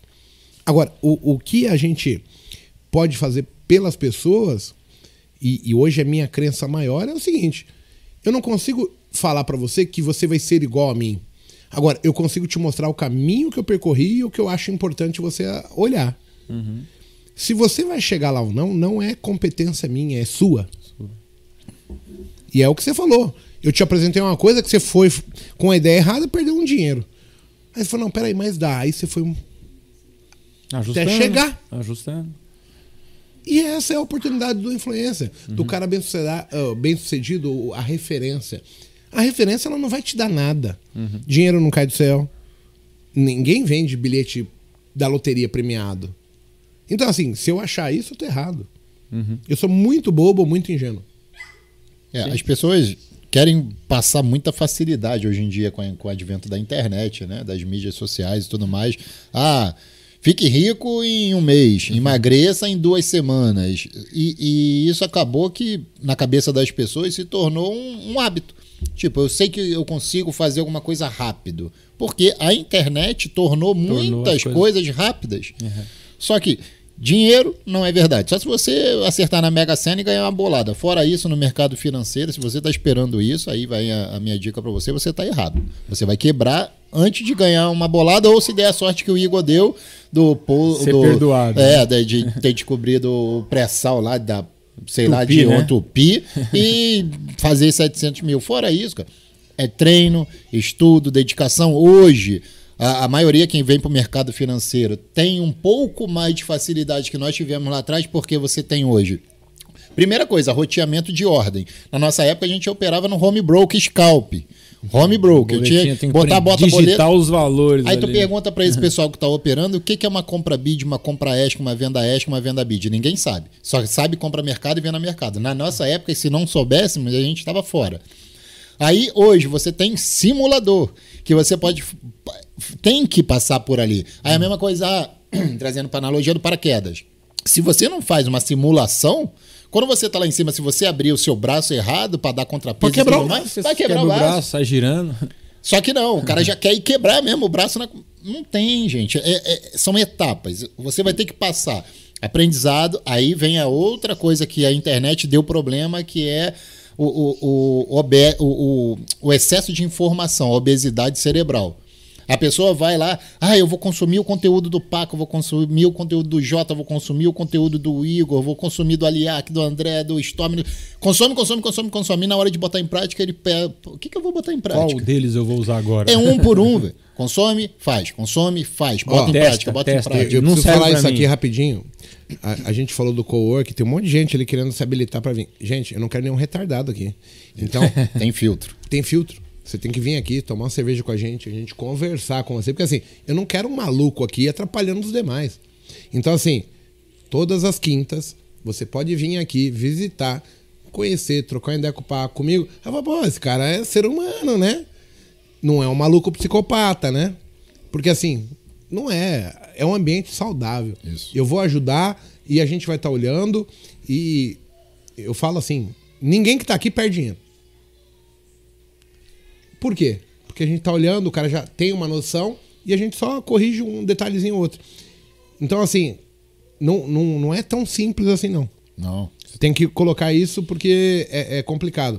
Eu não quero dor de cabeça, eu não quero ter alguém problemático aqui. Se o cara tem um problema, ele vai ter que arrumar esse problema primeiro para depois vir aqui. Não, Lembrando não que- sou eu o solucionador do, do- das suas perdas na bolsa, não é isso. Vai ter regras, né?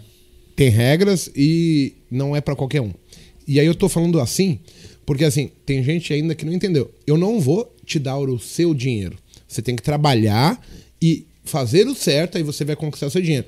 Essas perdas aqui que o pessoal fala, ah, eu tô perdendo muito dinheiro, eu quero vir aqui. Eu não quero você aqui. Porque eu não consigo. Você vai é, macular todo mundo, entendeu? É é pesado demais, isso não, não me interessa. Nem, chega falando, nem chega falando que perdeu, porque Não precisa falar isso. A gente não quer saber. Ou você faz o certo para ganhar, eu, eu perdi dinheiro. É, se- se- Eu paguei se muito caro pra estar predis- aqui hoje. Se predispor Custou a caro, né? corrigir, ok. Sim. Agora, não, eu tô perdendo muito e vou pra lá porque eu sei que eu vou ganhar. Esquece. Não, Não, é, é não é Salvador, esse né? o, o- Não é o propósito. propósito do coworking. Não, porque é- chega a ser idiota, né? E no máximo que o cara vai conseguir é sair daqui um idiota motivado. Motivada. Não, o idiota sempre é idiota. Nem isso.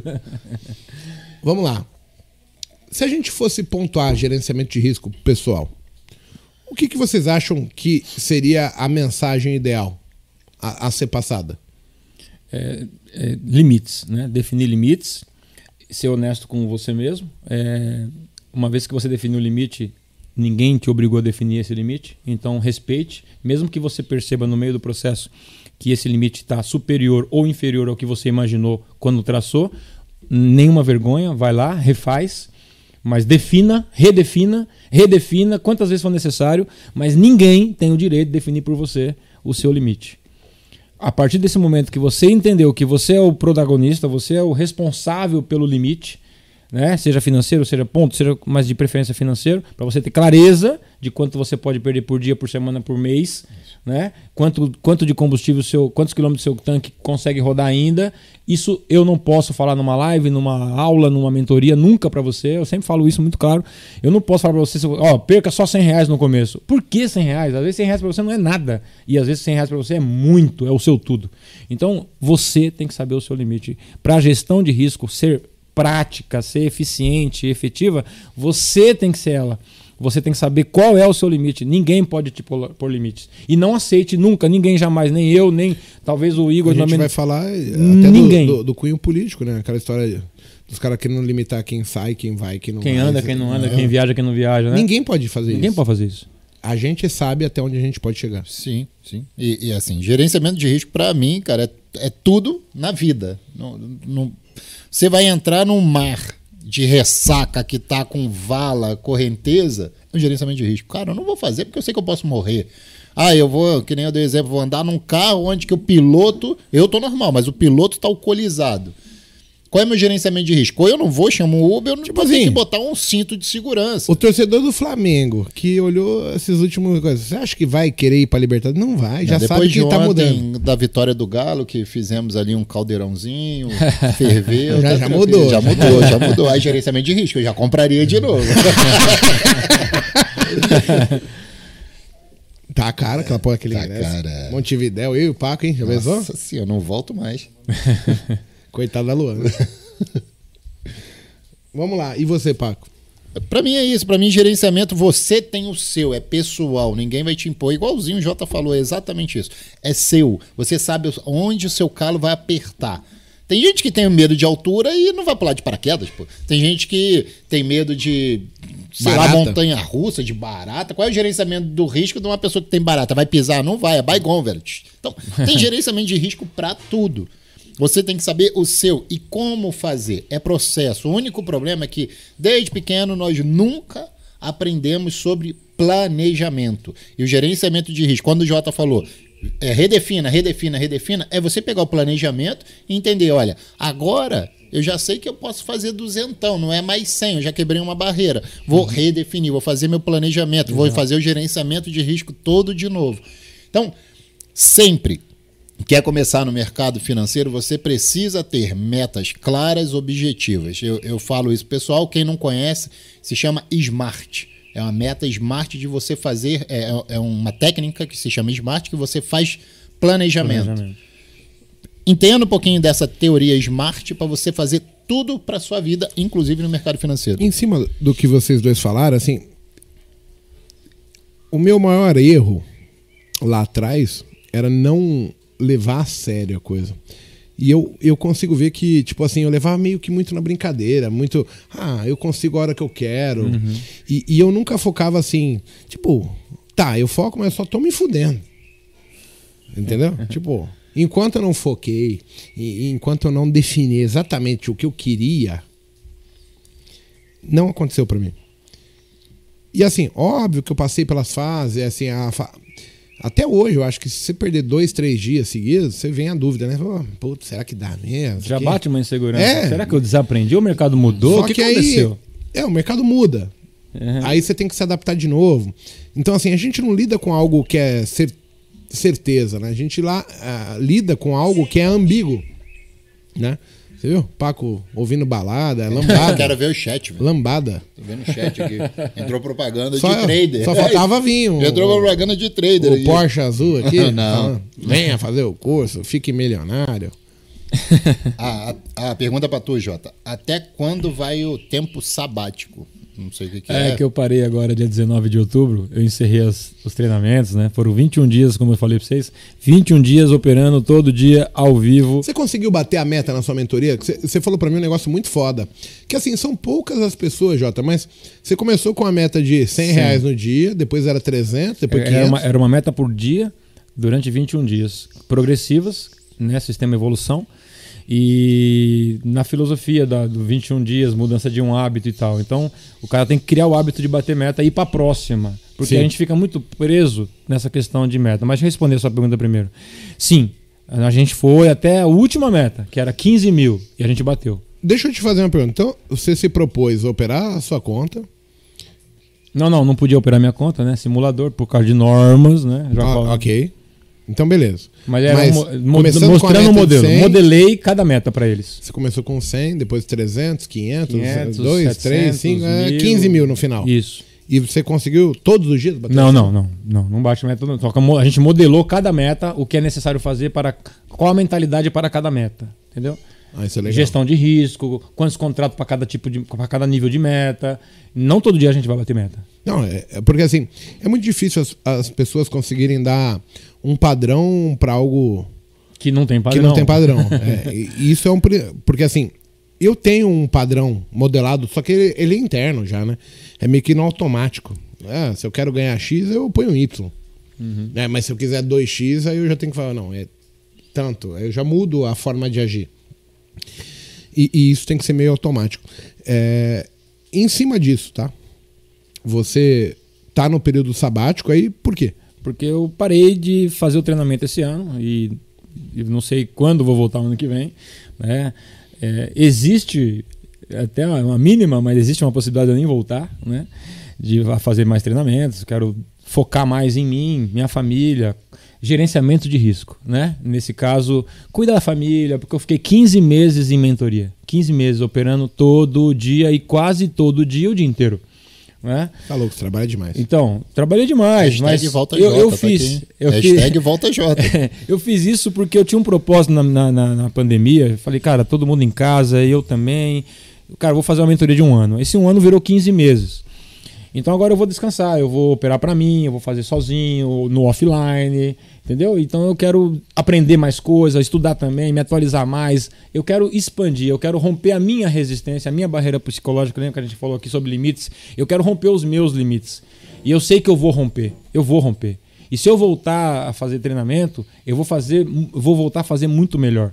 Porque o, je, o Você volta eu, leve, né? O jeito que eu fazia treinamento em 2014, 15 é, é muito diferente do que eu fazia em 2017 e mega diferente como eu fiz esse ano. E eu tenho certeza que se eu voltar em 2022 ou 2023 a fazer, vai ser mega, mega é, melhor, porque esse tempo todo eu vou estar dedicando em mim. Eu gosto de trade, eu sou igual você. Eu gosto de trade. Eu gosto de trade, eu gosto de respirar o trade. Ah, mas eu vou ficar 3, 4 horas na frente do computador, eu tenho meu, meu tempo vale mais dinheiro. O meu também. O meu vale mais dinheiro na frente do computador. É o que eu gosto de fazer. É, eu tenho mudado, né? A gente está vendo aí já, já há algum tempo. É, eu tenho focado assim. Eu não acredito mais em métodos, uhum. e sim em pessoas. Então, eu tento, que nem na mentoria que eu ministro, o foco não é falar que você vai ficar rico porque você sabe não. o que eu vou te ensinar. Não. É assim, ó, eu vou te passar algo que funciona, que é algo que você eu consigo eu aplicar e te mostrar que funciona. E, e eu quero libertar sua mente. Só que cada vez mais eu descobri assim, quem ganha dinheiro são as pessoas. Sim. Uhum. Então, até ajudando aí, dando um, um caldo pro pessoal. Se você é aquele cara que tá perto, a gente sabe quando tá perto. Uhum. É o cara que ganha dinheiro, mas ele tá cometendo alguns erros. Eu, eu quero lidar com essas pessoas. Uhum. Destravar essas é, porque pessoas. falta tão pouco. E, e, o cara talvez ele tá travado num, num negocinho Olhando que é tá... um lugar que não é ali, né? É, é, aqui do lado só. Só resolve isso aqui que tá tudo certo. E aí, o que a gente viu, o ano passado, em fevereiro, eu, eu lancei o Cowork. Eu, com 15 dias de Cowork, a gente tinha 23 alunos. Com 15 dias veio a pandemia. A gente está reabrindo agora. Cara, já tem dois ou três que pegaram Covid comigo, que vinham aqui, e aí a gente tá junto aqui todos os dias. Os caras pararam de perder. Eles ganham, agora eles jogam o futebol deles, sabendo que assim, eu passo do lado, troco uma ideia, ele tá puto, eu falo, vamos tomar uma cerveja e tal. Aí respira, bate um papo, não sei o quê. Pô, para de ser idiota, caralho, não sei o quê. Se torna amigo e, e eu consigo ser mais incisivo uhum. no resultado da pessoa. É, é, eu sou mais relevante. Sim. Uhum do que ajudar as pessoas em treinamentos virtuais, que assim, no final quem clica é o cara que está lá do outro lado do computador. E às vezes não clica do jeito que você falou. É. Porque ele, ele, ele vai para o nosso treinamento, muito acontece, é, e para faz, continuar fazendo as mesmas coisas, não ouve nem o que nós estamos falando, porque às vezes se prende numa operação e ele até coloca a gente no mute para ele tentar resolver a, a pereba que ele arrumou lá. Aí ele Aí depois ele volta pra aula, Jota, não sei. Acabei de falar, cara. Ah, não, é que eu tava no banheiro. Na verdade, o cara tava enrolado num trade. Né? fazendo as mesmas coisas de o sempre. O banheiro é trade? É. é. Eu achava que era banheiro mesmo. Não, cara. o cara tava enrolado fazendo as mesmas Hoje coisas. Hoje eu ia fazer, cara, na moral, arrasta o vídeo pra trás, assiste lá o que eu já falei. Eu não explico mais de novo. Uhum. Porque assim, eu acho uma falta de respeito. Uhum. Porque assim, o mínimo que você tem que ter é foco. Sim. Então assim, quando você faz uma pergunta, qual é a letra do índice? Qual é o ajuste? oh, por que, que a compra tá ali ou a venda? Eu falei, ah, peraí. O ajuste você digita no Google, o, o, o ponto de compra você volta o vídeo. Não, falta um pouquinho de comprometimento seu com a parada. Se você não tem esse comprometimento, não vai dar. Não vai dar. Porque, Porque você quer fazer a sua vida daquilo, Exato. entendeu? Cumprindo as próprias regras, pô. é o básico que você tem que ter ali no mercado. Se, se você não faz isso, já tem algo errado. Você tem que falar, cara, e eu quero viver disso, mas não sei o que é ajuste. Eu não sei onde buscar isso rápido. Eu preciso que alguém me fale. Eu tô muito para trás, mas, mas, mas muito. Ou, ou, no mínimo, muito preguiçoso. É. e que não vai dar certo. E não vai dar certo. O trade é, é uma profissão que exige é, além do que a gente conhece da gente mesmo. O trade exige além. O pessoal tá falando que a minha didática e a sua é igual. Mas é porque a gente. É, talvez o que eu aprendi com você.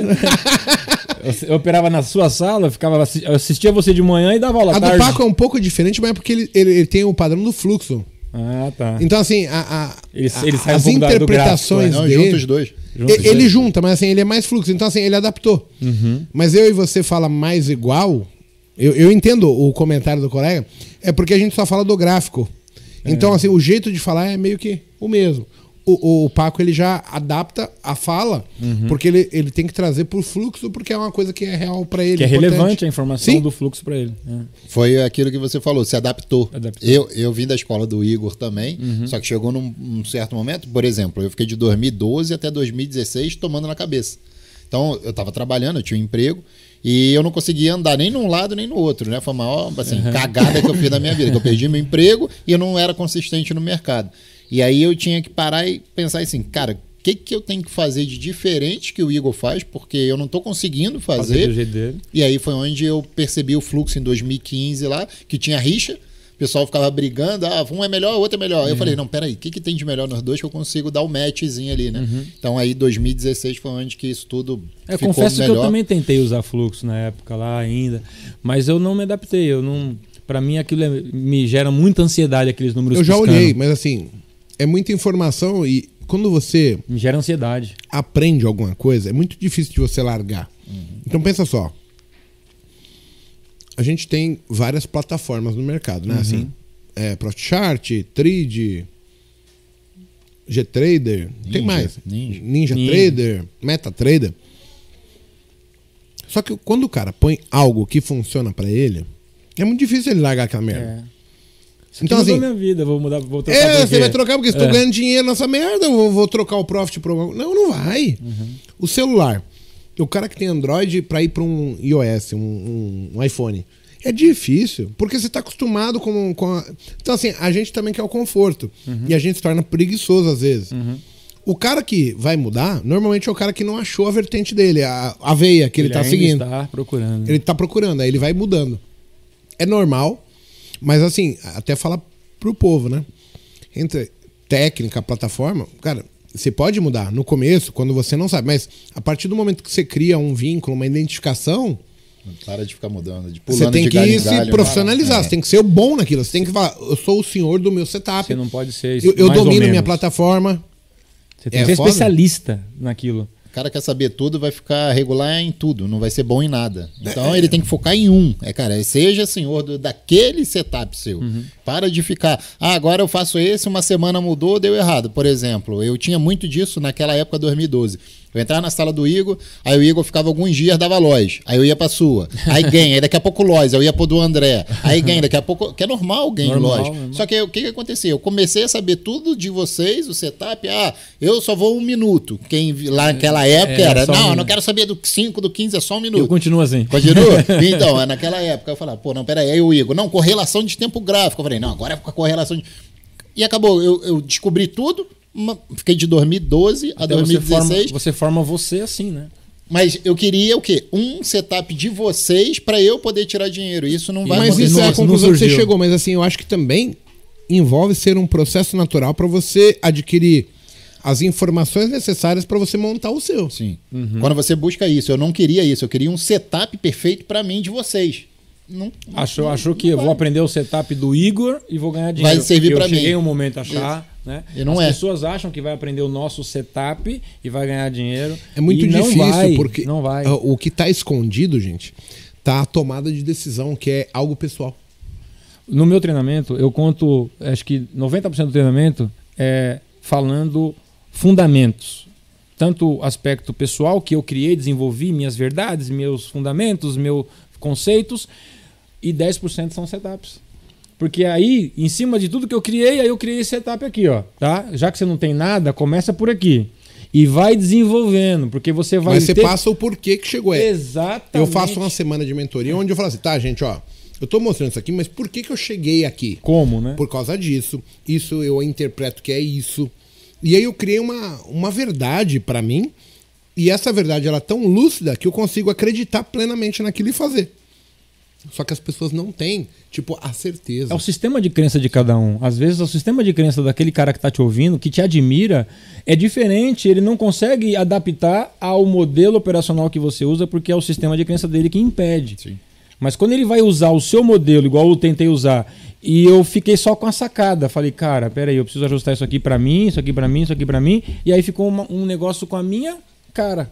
Entendeu? Que o objetivo é chegar onde? Num resultado, numa performance melhor. Eu cheguei de uma maneira diferente que ele faz.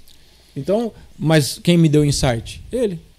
Né? Então, eu lembro da, eu- esses dias, essa semana que eu tô de, agora eu tô no sabático, né? Aí eu tava assistindo o Kim. Tava assistindo a live do Kim de manhã, ele fazendo a live dele lá no YouTube e tal, de manhã. Meu, tipo assim, um déjà vu. Parecia que eu estava em 2011 assistindo a aula.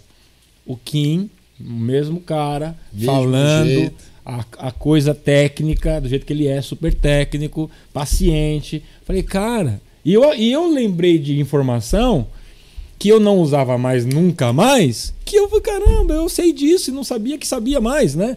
Então, cara, eu tava assistindo o Kim esses dias, né? Se quem estiver ouvindo a gente aí, Kim, abração pra você, né? Então, assim, eu sou um pedaço do Igor, do André, do Kim e do Rogério. E até do Bo, que na época o Bo ainda estava com vocês quando eu comecei a estudar no treino ao vivo. Eu sou um pedaço de cada um que virou o Jota, entendeu? Virou o Jota. É, mas você filtrou, escolheu e É. adotou posturas que formaram você. Sabe, é, dentro disso, né, eu queria até pedir pro público aí. Queria saber o que que vocês estão achando da live, primeiro, no chat. E se tem mais alguma pergunta relevante aí, porque a gente já tá com uma hora e 35 minutos de live. Já, cara. É, meio-dia e 35 já. O, o pessoal tá perguntando aqui, Ó, tem. o- Pode falar. Violinadas e RLP, né? Cara, eu, eu hoje eu tenho um conceito sobre violinada que assim, a violinada ela acontece em algumas regiões que seria eu identifiquei e acredito nisso, que é o, a região de faixa de Gaza que eu chamo e é dentro de um padrão do fractal 5.3 que é previsto ter isso ali. É a maldade do mercado acontecendo naquele momento. Então, dá uma olhada aí, Fractal 5.3, é, teoria de Elliot, e, e- e entender que assim, só existe violinada quando você não entende o que você está fazendo. Porque quando você entende, você vai entrar, fazer parciais e você vai jogar o seu médio para um lugar que você vai fazer, cara, se pegar meu stop ali, não existe violinada, existe eu estou errado. Eu cheguei a essa conclusão. E aí eu parei depois ao mercado, tipo, acreditar que os bancos, as corretoras sabem onde eu estou com o stop. Vai buscar meu e, stop. e vai buscar meu stop. Cara, esquece essa merda. Tem gente que fala assim pra mim, esse RLP é ruim, porque eu percebi que quando eu desativei ele, eu, minha performance melhorou. Não. Pra mim isso não faz sentido nenhum. Pelo contrário, às vezes melhora, porque você não toma tanto spread como tomaria se a corretora não fosse sua contraparte. Ela é sua contraparte, então ela já está com a sua ordem ali. Você compra, ela já vende. Você vende, ela compra. Então é. O pessoal não sabe, mas pensa assim, ó, o que que é o RLP? É a autorização onde você permite que a corretora seja sua contraparte. Ou seja, se eu quero comprar, ela vai vender. Se eu vou vender, ela vai comprar. Sim.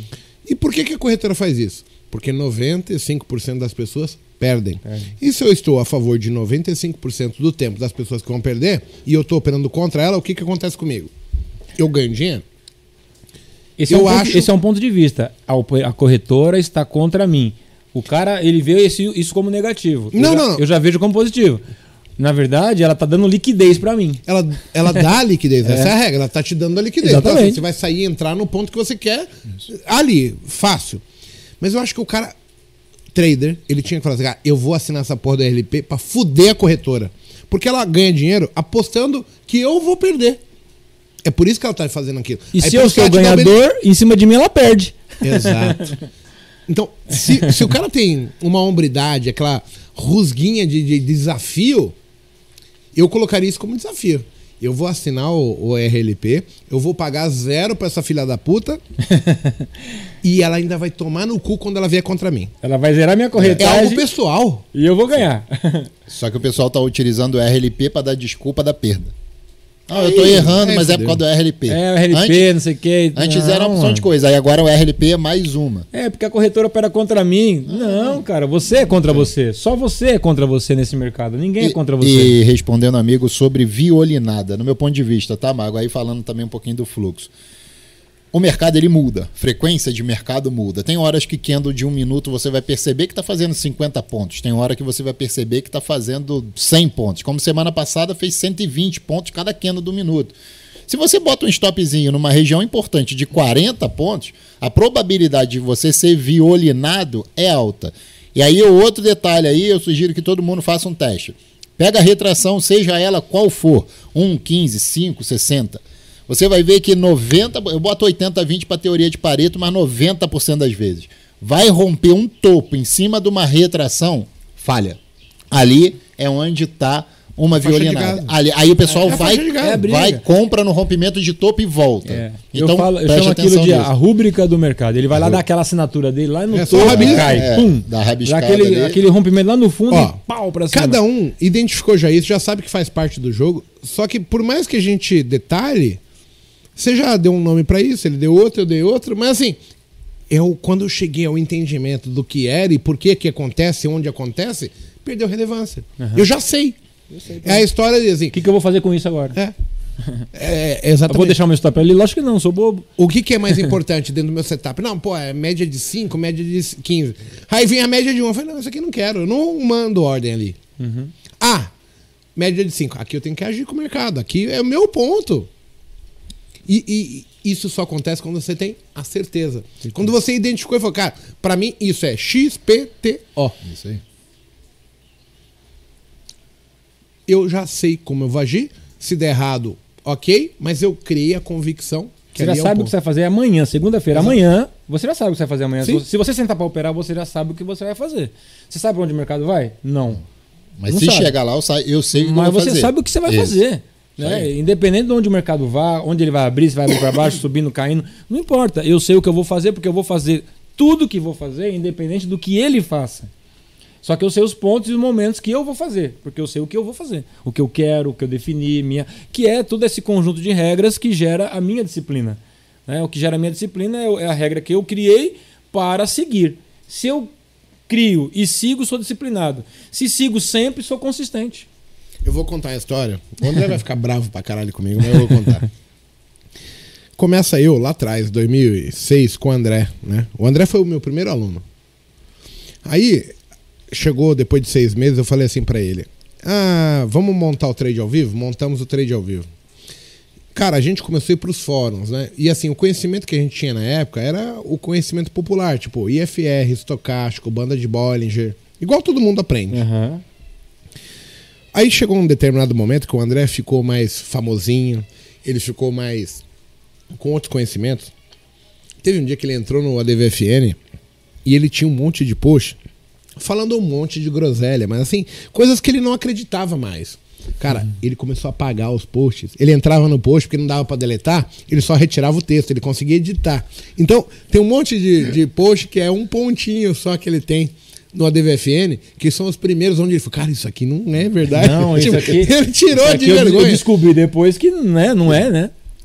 Eu dava risada e falei, André, pra que que é isso? Deixa essa porra aí pra os caras saberem de onde a gente veio. Não, mano, eu não aceito. Olha o que eu falei aqui. Isso aqui é groselha demais, não dá. e ele tirou os posts, mano. Botou só um ponto. Só um ponto. Um abraço Mas é muito engraçado, cara. Porque assim, a gente vai se moldando, a, a nossa certeza. O que é- é, você tem certeza hoje e amanhã talvez mude. Quem me via operar em 2013, 14, 15, 16 e parou, saiu, voltou em 2017, 18, o cara falou assim: você mudou, Jota, seu setup? Porque em 2017, exatamente em 2017, parece ser totalmente diferente, mas não é. Os setups são os mesmos, a forma de eu interpretar e agir no mercado mudou completamente. mudou.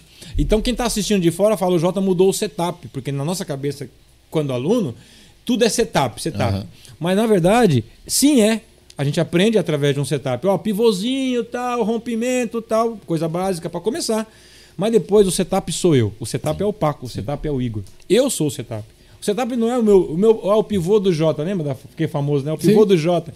Não, o setup não é o pivô do Jota. O setup é o Jota que opera o pivô daquele jeito.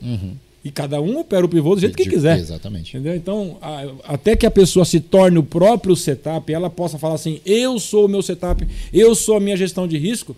É como dirigir um carro, você adquire uma competência inconsciente. Você em- errado, mas você fala no celular, você conta piada, dá risada dirigindo e você faz manobra, conversões e, cara, nem pensa para fazer. E assim, quando você fizer a mesma coisa para operar, você tanto age como reage e ao mesmo tempo no balaio todo você está gerindo o seu risco sem pensar. Tudo já foi pensado antes. É automático. Já tá o no subconsciente, Tá aqui né? na minha É cabeça. Até eu falar, eu vou comprar aqui, meu, aqui foi assim, pum, comprar aqui. Já foi muito rápido, tudo aquilo processou de informação de 18 anos de mercado. né? É, ó, aí, é, trazendo a analogia do carro, né? Hã? Como é que você tem a maioria dos acidentes? Ou é falta de foco ou é imprudência. Imprudência. É a mesma coisa quando você. Você é senhor do seu setup. Mas se você não tiver foco, Foco. ou for indisciplinado, é, não for prudente. Imprudente. Você vai tomar lá e depois você vai passar o gráfico e fala assim, cara, como é que eu fiz isso aqui? Exatamente. Ou você não estava focado ou você foi Falta imprudente. de Quis mudar alguma momento, coisa. Se eu fosse resumir a nossa conversa, o que, que eu tirei, assim, que é o mais importante, assim, de bate e pronto. Tempo. Tempo. Sim. Porque eu vou precisar de tempo para visualizar tudo isso, entender, ver como eu lido com a situação. Então, assim, ser prudente de começar pequeno, não tendo grandes expectativas, mas sabendo que é possível, e eu vivenciar mercado, lá na frente eu vou E chegar. respeitar o meu tempo. É. Eu- eu- lá na frente eu vou chegar. A conta lá na, lá na frente a conta fecha. Fecha. Isso aí. O problema é que, assim, dos 98% que não conseguem, são os caras que desistem. Por que que desiste? Porque, tipo assim, a gente vive num país onde a maior parte das pessoas que chegam aqui, elas chegam de uma maneira errada. Porque elas acham que elas estão procurando, tipo, dizeres na internet, tipo assim, como ganhar dinheiro sem trabalhar. A minha campanha de marketing, ela aposta que esse cara compra um curso meu. Como ganhar dinheiro sem trabalhar. Olha a loucura. Sim. Mas é uma das frases mais pesquisadas no Google. A gente põe dinheiro nisso e o cara, quando vai, aparece o vídeo propaganda para ele. Aí, olha só. Essa visão traz pessoas para cá que elas precisam vender o almoço para comprar a janta. E aí é o seguinte: aqui o mercado é leonino demais. Ele vai te jantar. A diferença é o seguinte: quanto que ele vai me jantar? Eu vou fazer algo ponderado dentro do, de um projeto, dentro de um planejamento Sim. que para eu entender onde eu ponho a mão queima, ponho a mão dá para suportar, eu ponho a mão, pô, levo de boa ou não. As pessoas não se dão tempo. Então assim, dentro dos 98%, 90 são os caras que chegam descrentes de tudo, de conhecimento, de educação, de, de- do certo, errado, discernimento. Elas não têm pra saber o que é possível e o que não é. Aí vem o cara com 100 reais achando que ele vai ficar milionário, ele vai embora.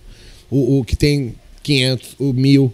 O cara que vem com a proposta sabendo que ele precisa vivenciar são os caras que vi- vivem disso aqui. Exatamente. Exato. Eu olho pra vocês dois e aí eu vejo assim: o Paco tinha um trampo, ele, ele apostou, perdeu, quebrou a cara, é, se reconstruiu, volta, quebra a cara de novo, volta.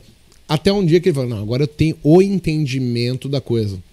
Eu fiquei no mercado porque eu não tinha outra alternativa. E eu nunca tive muito dinheiro pra quebrar. Então, assim, um, um- a responsabilidade do tempo também é importante para mim. Por quê? Porque por mais que eu não tinha dinheiro, mas eu tinha meu pai, por exemplo, pagando as contas de casa, eh, a minha esposa na época trabalhava, então ela me ajudava. E aí eu fui tendo tempo de vivenciar e mudar o que eu achava que era certeza e descobri que não era tão certo assim. E que existiam outras maneiras, outras coisas. Teve coisas que eu melhorei, teve coisas que eu excluí. E eu vivenciei inverno, verão, outono, primavera, mercado com helicóptero de candidato a político caindo, avião caindo, bomba explodindo, eh, sabe? Guerra, eh, Bolsonaro, Trump, eh, Twitter, não sei o quê. E eu fui vivendo, vivendo. Pandemia.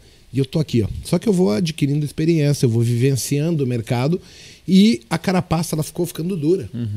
Então, assim, os erros foram diminuindo, o, os er- o- as leituras melhorando, porque Você vê todo dia, você começa a olhar, "Ah, isso aqui é uma queda, isso aqui é uma compra, e começa a funcionar.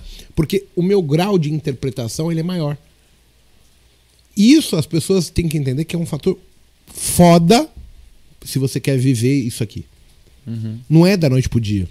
Existe um processo que, assim, a gente tenta dar uma trilha, um caminho, mas, negão, Você vai ter que pegar o caminho. É, você vai ter que vivenciar. colocar o pé, o pé no, no- no asfalto e percorrer a estrada. ninguém vai percorrer essa estrada por você. Ninguém. Que é, é foda. E assim, aí eu vejo, tipo, o Botecast que a gente fez outro dia, que você conta, que você fala assim, puta, eu falei, pô, mas e, e se a vida da minha filha dependesse disso? Você começa a criar é, modelos para que você tome posturas baseadas assim, certo ou errado, faço ou não faço, mas a sua não foi baseado no que você viu. E assim, eu tenho certeza que o Paco, o Jota, eu, quando eu comecei, o Bo, eu, eu, eu, eu comecei isso aqui, eu já conheci o Bo. E ele falava assim: não, gerenciamento de risco, gerenciamento de risco. Não, tem que pôr stop, tem que ter limite, tem que não sei o quê. Cara, quando eu meti aqui, nossa, não tinha limite nenhum, não tinha gerenciamento. Só patado. Quando eu, vocês aprendem comigo, eu falo, não, tem que ter limite. Mas de repente você vê que você não tem limite nenhum. Aham. E, e vai indo, vai indo. Só que assim, quem é que ficou? Quem conseguiu pôr o pé no freio e falou, "Calma, pera lá, a conta não fecha assim. E aí você criou alguma maneira de permanecer. As pessoas têm que entender que esse processo, ele não dá pra pular. E, e essa é a parte mais difícil, Não tem por atalho. causa da expectativa. Não tem atalho. A gente tem que entender que nós somos, assim, GPS para eles. Nós sabemos onde que tem que passar, onde não tem que passar, que nós já passamos pelo buraco, caminho. onde tem curva. Nós não fazemos é teletransporte, cara. Nós não vamos tirar você daqui para cá. Você vai ter que passar pelo caminho. Mas nós vamos ser uma base de GPS. Olha, vai por aqui, vira à esquerda, vira à direita. Não tenta ir por ali, não. É, não vai. Porque ali tu pode entrar num caminho errado que vai dar ruim. Uhum. A pessoa vai se quer. E tem muitos que vão. Não, deixa eu ver por aqui. Operar sem stop, fazer martinguei infinito, essas coisas que a gente sabe que quebra, que nós já quebramos. Fazendo isso, pelo menos eu quebrei. Então, não vai por aqui, filhão. Vai por aqui, ó. É um pouquinho mais longo, mas essa daqui é aquela pista mais Eu- tranquila. Exato. A gente ensina o que a gente é, né? A gente fala pro cara, ó, tenha que ser disciplinado. Não seja indisciplinado, porque a gente foi. Ah, olha, para de ser o tarado do clique, porque a gente foi. Tarado do clique é né? foda. A gente foi o tarado do clique, Sim. entendeu? Então, é, olha, controla sua, sua, seu limite de loss, porque senão você vai quebrar, porque a gente quebrou. Então a gente ensina o que a gente Já é, passou. né? A gente é isso, porque a gente passou por isso, mas a gente é isso. Se a gente vacilar, volta, Volta tudo de novo. Tudo de novo. Exatamente. Se eu vacilar, eu quebro a conta. Porque a forma que eu opero hoje é para quebrar a conta. Então eu não posso vacilar. Eu tenho que ir, ir só para frente, para frente, para frente. Porque eu, eu tenho que estar com os olhos no retrovisor. Meu, o mercado mudou e eu tenho que sacar logo, porque ele me atropela. Então a gente continua com o mesmo perfil. Eu falo que o day trader ele tem que respeitar a essência dele. Ninguém é day trader paciente.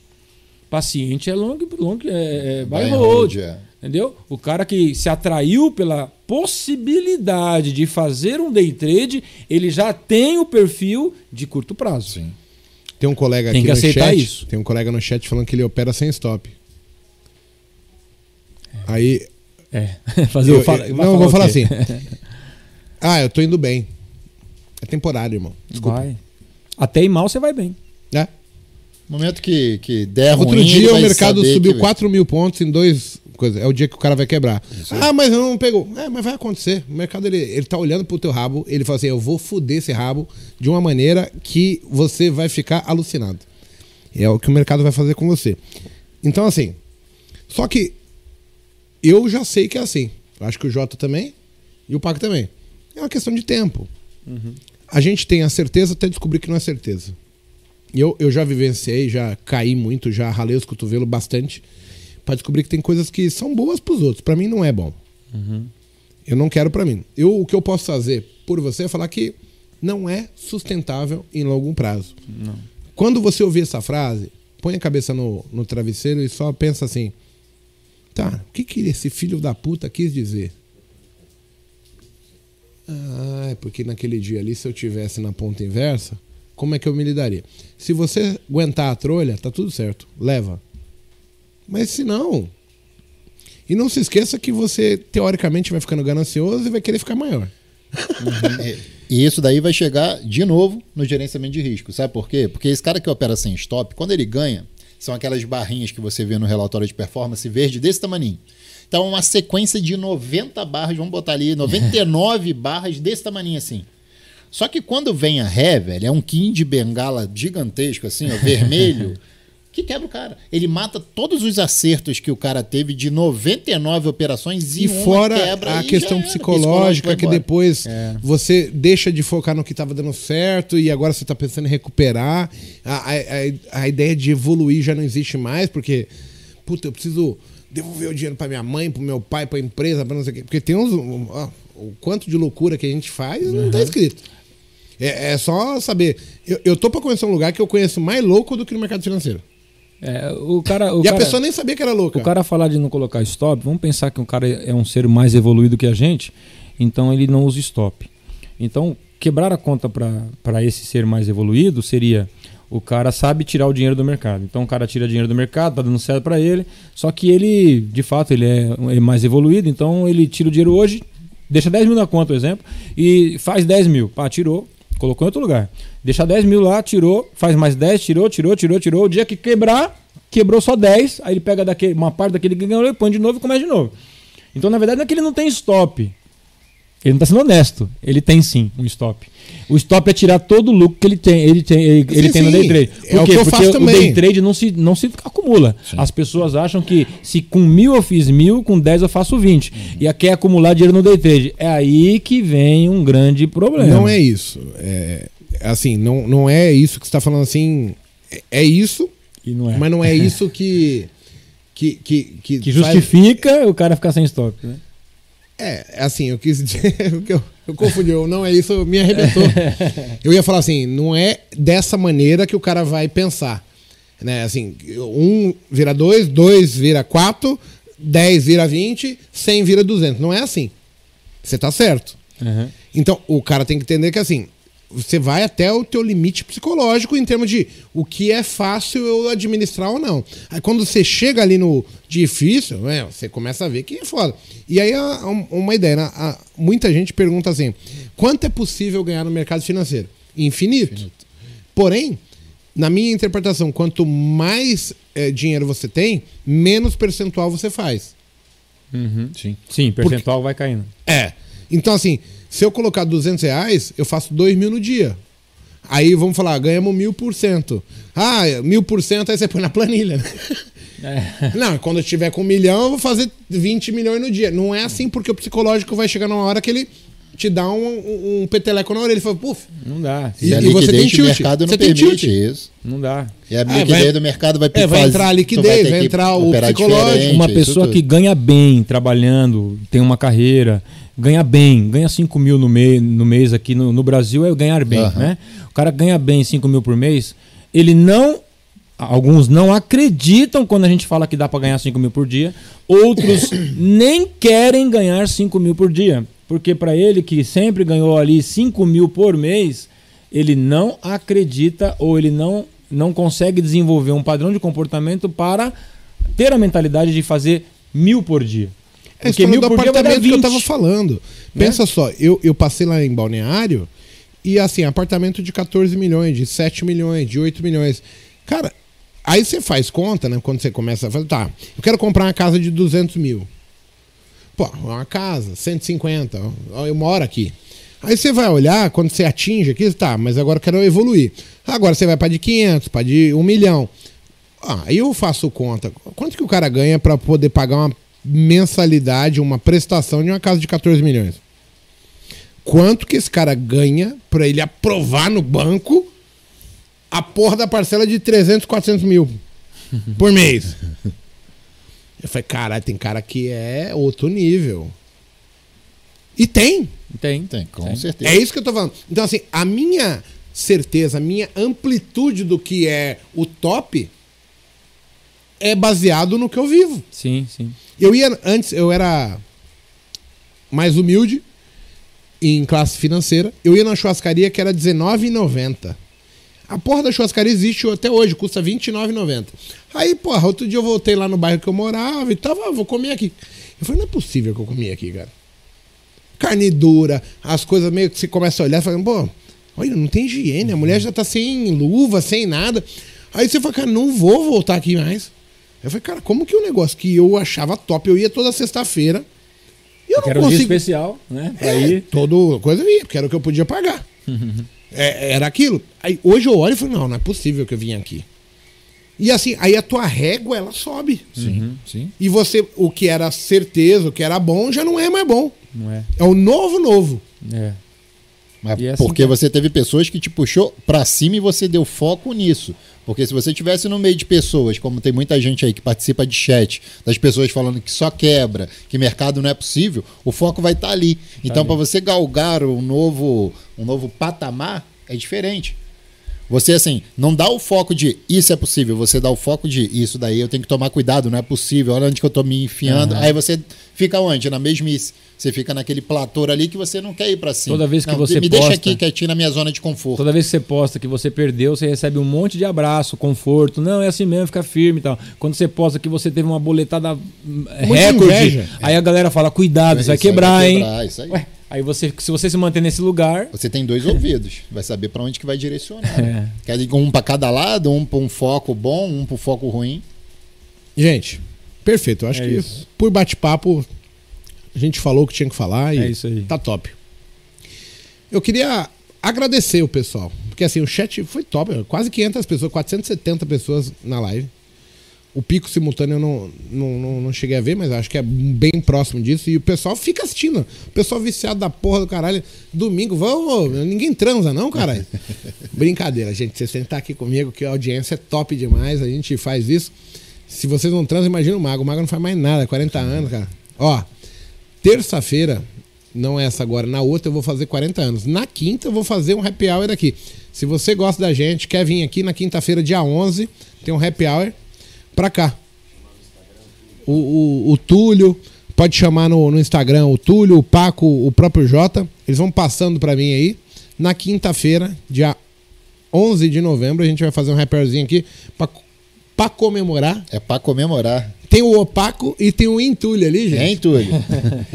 que a gente vai lidando com isso aqui. Então, queria agradecer, porque assim, pra gente é importante ver que o que a gente fala é, é, é relevante para as pessoas elas estão ali participando. Uhum. Eu queria agradecer também o Jota. Porque Obrigado, assim, cara, você veio de longe, Jacareí não é perto, cara. É, 125 quilômetros. 125 quilômetros para tomar Coca-Cola. eu já vi o cara vir mais longe para tomar cerveja. Coca-Cola nunca vi. Tomei tanta Coca-Cola que tô louco para ir no banheiro fazer um, um xixizinho aqui. Tô esperando acabar. Gente, então, muito obrigado. Agradecer a participação de todo mundo. E se vocês quiserem ir pontuando aí que tipo de evento a gente pode fazer, o que, que a gente deve falar, sempre é legal, porque assim, eu tento trazer pessoas que eu confio aqui e que eu sei que não vai é, gerar um transtorno. São pessoas da mais alta credibilidade no meu conceito. E a gente estava falando ali sobre é, pessoas erradas, né, Jota, que uhum. a gente põe na nossa vida. E, e, assim, uma das coisas que eu não quero é isso. Uhum. É, é tentar trazer pessoas que, no mínimo, agreguem. Se vai servir para você ou não a opinião, você tá louco. Então, assim, eu, eu tenho o prazer do Paco ter vindo morar aqui no condomínio, o, o, o Túlio, pessoas que são de longe, que estavam na batalha comigo de trade. Eu falei assim, pô, vem, vou. Com você eu vou. Isso para mim tem alta relevância. É o comentário do, do colega ali que você leu no começo. Para mim, isso vale mais do que dinheiro. Porque assim, cavalo se coça com cavalo. Isso aí. Águia voa com águia, né? Então, assim, com quem que você quer estar? Você é a média das cinco melhores pessoas que você convive. Né? Uhum. Outro dia eu vi uma frase no, no Instagram que é assim: diga que, quem é, são seus amigos que eu te direi quem és. É, é isso mesmo. Entendeu? Porque assim, se você convive com pessoas exponenciais, se você convive com pessoas boas, você vai. Claro que eu não estou falando para você restringir o seu, seu know-how de amigos em cinco.